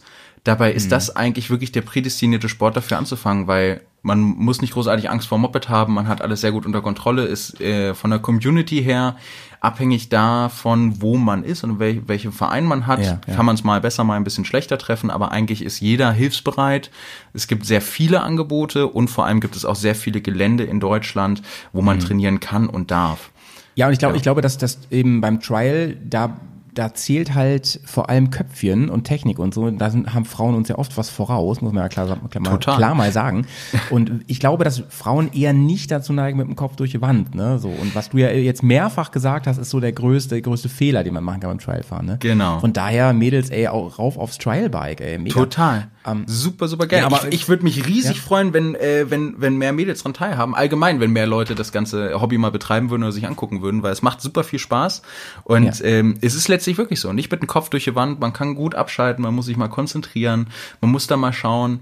Und äh, bei ist auch immer sehr schön mit anzusehen, weil du hast immer eine gewisse Gruppe wirst du immer in deinem Verein haben oder an dem Tag, wo du da bist zum Trainieren, wirst du immer eine gewisse Gruppe haben, die dann sich gegenseitig beweisen möchte. Das ist auch immer sehr lustig zu sehen. Kann Ja, ich okay, jedem verstehe. empfehlen, der mal ein bisschen Spaß haben will. Ähm, äh, Nils, äh, zum Abschluss, wenn ich jetzt durch diesen Podcast oder einfach nur durch deine schöne Stimme ähm, Interesse habe, Trial mal auszuprobieren, ne? wie, wie mache ich das? Fahr ich, äh, rufe ich einfach mal bei so einem Verein an, schreibe da eine E-Mail hin oder so und frage, ob ich da mal so ein Probefahren machen kann? Oder wie würdest du Leuten den Einstieg empfehlen oder das, das Schnuppern? Genau, das Schnuppern würde ich euch wirklich am ehesten darüber empfehlen, denn jede Maschine, äh, jede Maschine, jeder Verein hat eigentlich auch eine Vereinsmaschine, wo man sich mal Jeder draufsetzen Jack kann. ist anders. ähm, wo man sich mal draufsetzen kann, wo man mal Probe fahren kann. Es ist oft so, dass Vereine mit, ähm, na, mit, mit Motorradläden zusammenarbeiten und dann meistens auch die neuesten Modelle halt eben als Sponsoring bekommen äh, für die Jugendsparte. Das heißt, wenn ihr, wenn ihr euch einfach mal informiert, einfach mal Treigelände suchen, was bei euch in der Nähe ist, gerne mal anrufen, gerne mal anschreiben, gucken, was da ist. Solltet ihr aus irgendeinem Grund auch immer kein Gelände haben oder keine Möglichkeit, kann ich euch auch empfehlen. Guckt mal nach drei Schulen. Das ist dann vergleichbar mit so einem Enduro-Camp oder ähm, wo man dann halt einfach mal zusammenkommt über ein Wochenende oder auch nur an einem Tag mit einem Leihmotorrad, wo man Grundlagen gezeigt bekommt. Wie fahre ich an? Wie stehe ich? Wie fahre ich Kehren? Wie fahre ich Hindernisse? Das ist auch sehr zu empfehlen. Also schaut da gerne ein bisschen rum und glaubt mir, wenn ihr ähm, mit, über drei Schulen nachdenkt, versucht auch mit äh, Leuten zu sprechen, die daran vielleicht schon mal teilgenommen haben. Und im Worst Case schreibt mich einfach an und äh, ich kann da auch gerne meine Erfahrung dann nochmal lang und breit zu erklären und vielleicht auch eine Empfehlung aussprechen. Ja, genau. Also ähm, den Kontakt findet ihr auf jeden Fall auch hier in Show Notes von Nils, beziehungsweise hört auf jeden Fall auch mal in den Poddy rein von Nils und Chris. Ist ja unser Partner-Poddy. Und ähm, ja, oder ihr schreibt eine E-Mail an jay.bearsonjoy.de. Die kommt auf jeden Fall nicht an. Er ruft sie zumindest nie ab. Sehr Aber könnt ihr trotzdem einfach mal machen. Einfach mit in Copy reinnehmen, damit sich das dann, damit er irgendwann mal so eine Warnmeldung kriegt. Ihr, ihr Postfach ist voll, äh, lieber, lieber Herr Jay, und äh, machen Sie mal was. Ähm, Nils, also erstmal vielen, vielen Dank bis hierhin. Äh, ich merke schon, das war auf keinen Fall das letzte Mal. Ich fand, dass bis auf die Technik äh, wir wunderbar heute hier harmoniert haben, trotz der Distanz auch. Nächstes Mal bitte persönlich, da habe ich noch mehr Bock drauf. Ähm, dann werde ich dir nämlich auch mal Whisky kredenzen an der Stelle. Und ich bin sowas von krass gehypt auf wirklich un mein kleines Schnuppertraining mit dir zusammen. Ähm, ich habe eben noch so gedacht, ich glaube nämlich, so ein Trial-Schnuppertraining oder generell mal Trial fahren, das tut eigentlich jedem Motorradfahrer gut. Ne? Ich sage ja auch immer, jeder sollte mal Enduro gefahren sein. Ähm, weil man einfach über sich und, und, und, das Mot und, und das Motorrad überhaupt und das Fahren echt einfach nur viel lernen kann. Ne? Wie auch ein Kurventraining natürlich auch über ein ADAC oder was auch immer. Ähm, das ist immer eine Bereicherung, egal ob ich auf die Rennstrecke will, egal ob ich Wettbewerb fahren will oder einfach nur ähm, sicherer werden will. Denn es wird irgendwann eine Situation kommen und, und wenn es auch nur in, ähm, im Kern äh, es um Balance geht oder so, da werde ich diese Kompetenz brauchen und da bin ich froh, dass ich es mal gemacht habe. Ne? Sag ich mal so. Das, Als das, Schlusswort heute. Das ist tatsächlich absolut richtig. Fahrphysik lernt man nirgendwo anders besser und schneller als beim Dreifahren. Damit würde ich tatsächlich auch schließen. Mich nochmal ganz herzlich bei dir bedanken, Howie. Äh, ich bin auch dafür, dass wir uns das nächste Mal persönlich treffen und das dann so machen. Dann nehme ich dann mal meine Trailer mit, dann kannst du dich mal draufstellen in der Garage und kannst da ein bisschen drumherum schleichen und dich, und dich mal vielleicht technisch auch ein bisschen überzeugen lassen. Und die Einladung fürs Dreiwochenende gilt natürlich nicht nur für dich, sondern auch für deine anderen Bärenkollegen. Die sind natürlich Ja, auch ja, herzlich ich, eingeladen. Ich, ich werde mal fragen. Ich glaube, da ist ganz großes Interesse. Ich habe da schon mal eingeworfen und die waren alle wirklich Feuer und Flamme. Also ein, zwei Bärs werde ich auf jeden Fall mitbringen, aber die werden vielleicht auch einfach nur am Rand stehen mit einem Bierchen und sich freuen, wenn ich mal wieder auf der Klappe liege. Das tun die nämlich sonst auch. Ähm, Ich, Nils, ich finde, nice. ich, nice, ich wollte gerade sagen, ich finde, das war doch ein super Schlusswort. Wenn du auf der Klappe liegst, da kann man sich immer drüber freuen. Also sogar ich. okay. Äh, ja, Nils, ich möchte noch mal darauf hinweisen, ähm, ich habe äh, vor dem Podcast habe ich ja schon einen kleinen Einspieler gemacht, ähm, dass wir jetzt auch für die breite Öffentlichkeit, vorher war es ja nur für Patronen, ähm, unseren neuen Bears Hoodie ähm, im Angebot haben. Wer also Bock hat, wirklich nach außen zu zeigen, ich bin Teil der ähm, absolut feinsten Community von der Welt, ähm, der geht einfach mal auf den Link, der hier auch in den Shownotes ist, und geht mal zu unserem Lieblings-Klamotti-Partner äh, Band und schaut sich mal den neuen Bearspulli an, der unter fairen Bedingungen hergestellt wurde und der einfach nur unfassbar nice ist. Mit, und mit dem seid ihr wirklich äh, nicht nur auf dem Bike immer, immer, äh, wie sagt man, fesch, fesch eingezwirnt. Immer dem neuesten Chick entsprechend. Ja, ganz genau. Ey. Achso, und, und, und ähm, 10% kriegt ihr auch noch, wenn ihr Patron seid, sogar 15% obendrauf. Also einfach mal gönnen, Leute. Einfach mal gönnen. Sag mal, so viel also zum Verkauf heute, ne? Ich, muss ja ich, ich wollte gerade sagen, also ich merke gerade schon, du, äh, wo, wo kann ich mich denn da als Patron anmelden, du? Da Ja, da, schnapp ich ne, mir doch hier ne? gleich mal die 15 Prozent. Da gehst du einfach mal auf äh, patreon.com slash Bears on Tour. Hier kommt nochmal der Patreon-Jingle.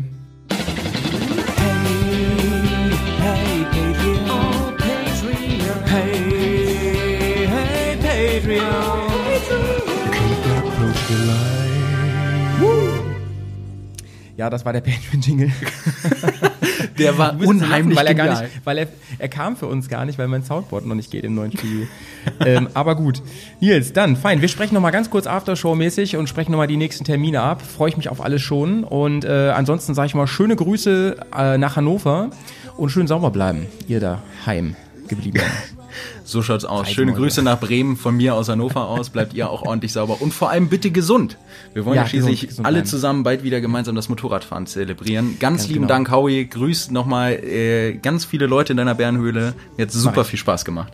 Kiss is back, mein Freund. Alle schön sauber und gesund bleiben und nochmal allen echt einen guten Start jetzt ins, ins neue Jahr. Ciao, ciao.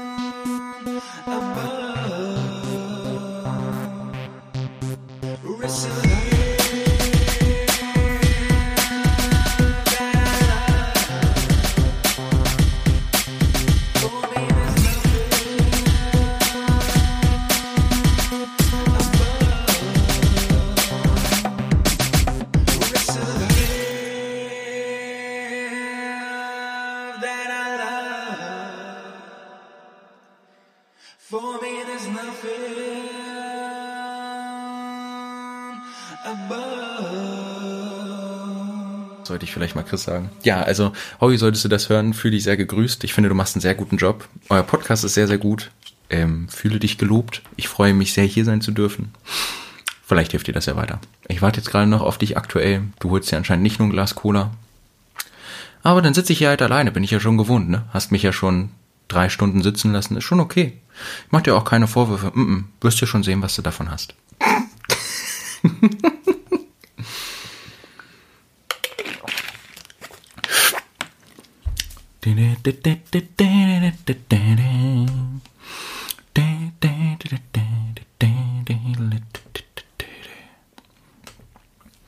Mal hier mal so ein paar Internetschlucker aus.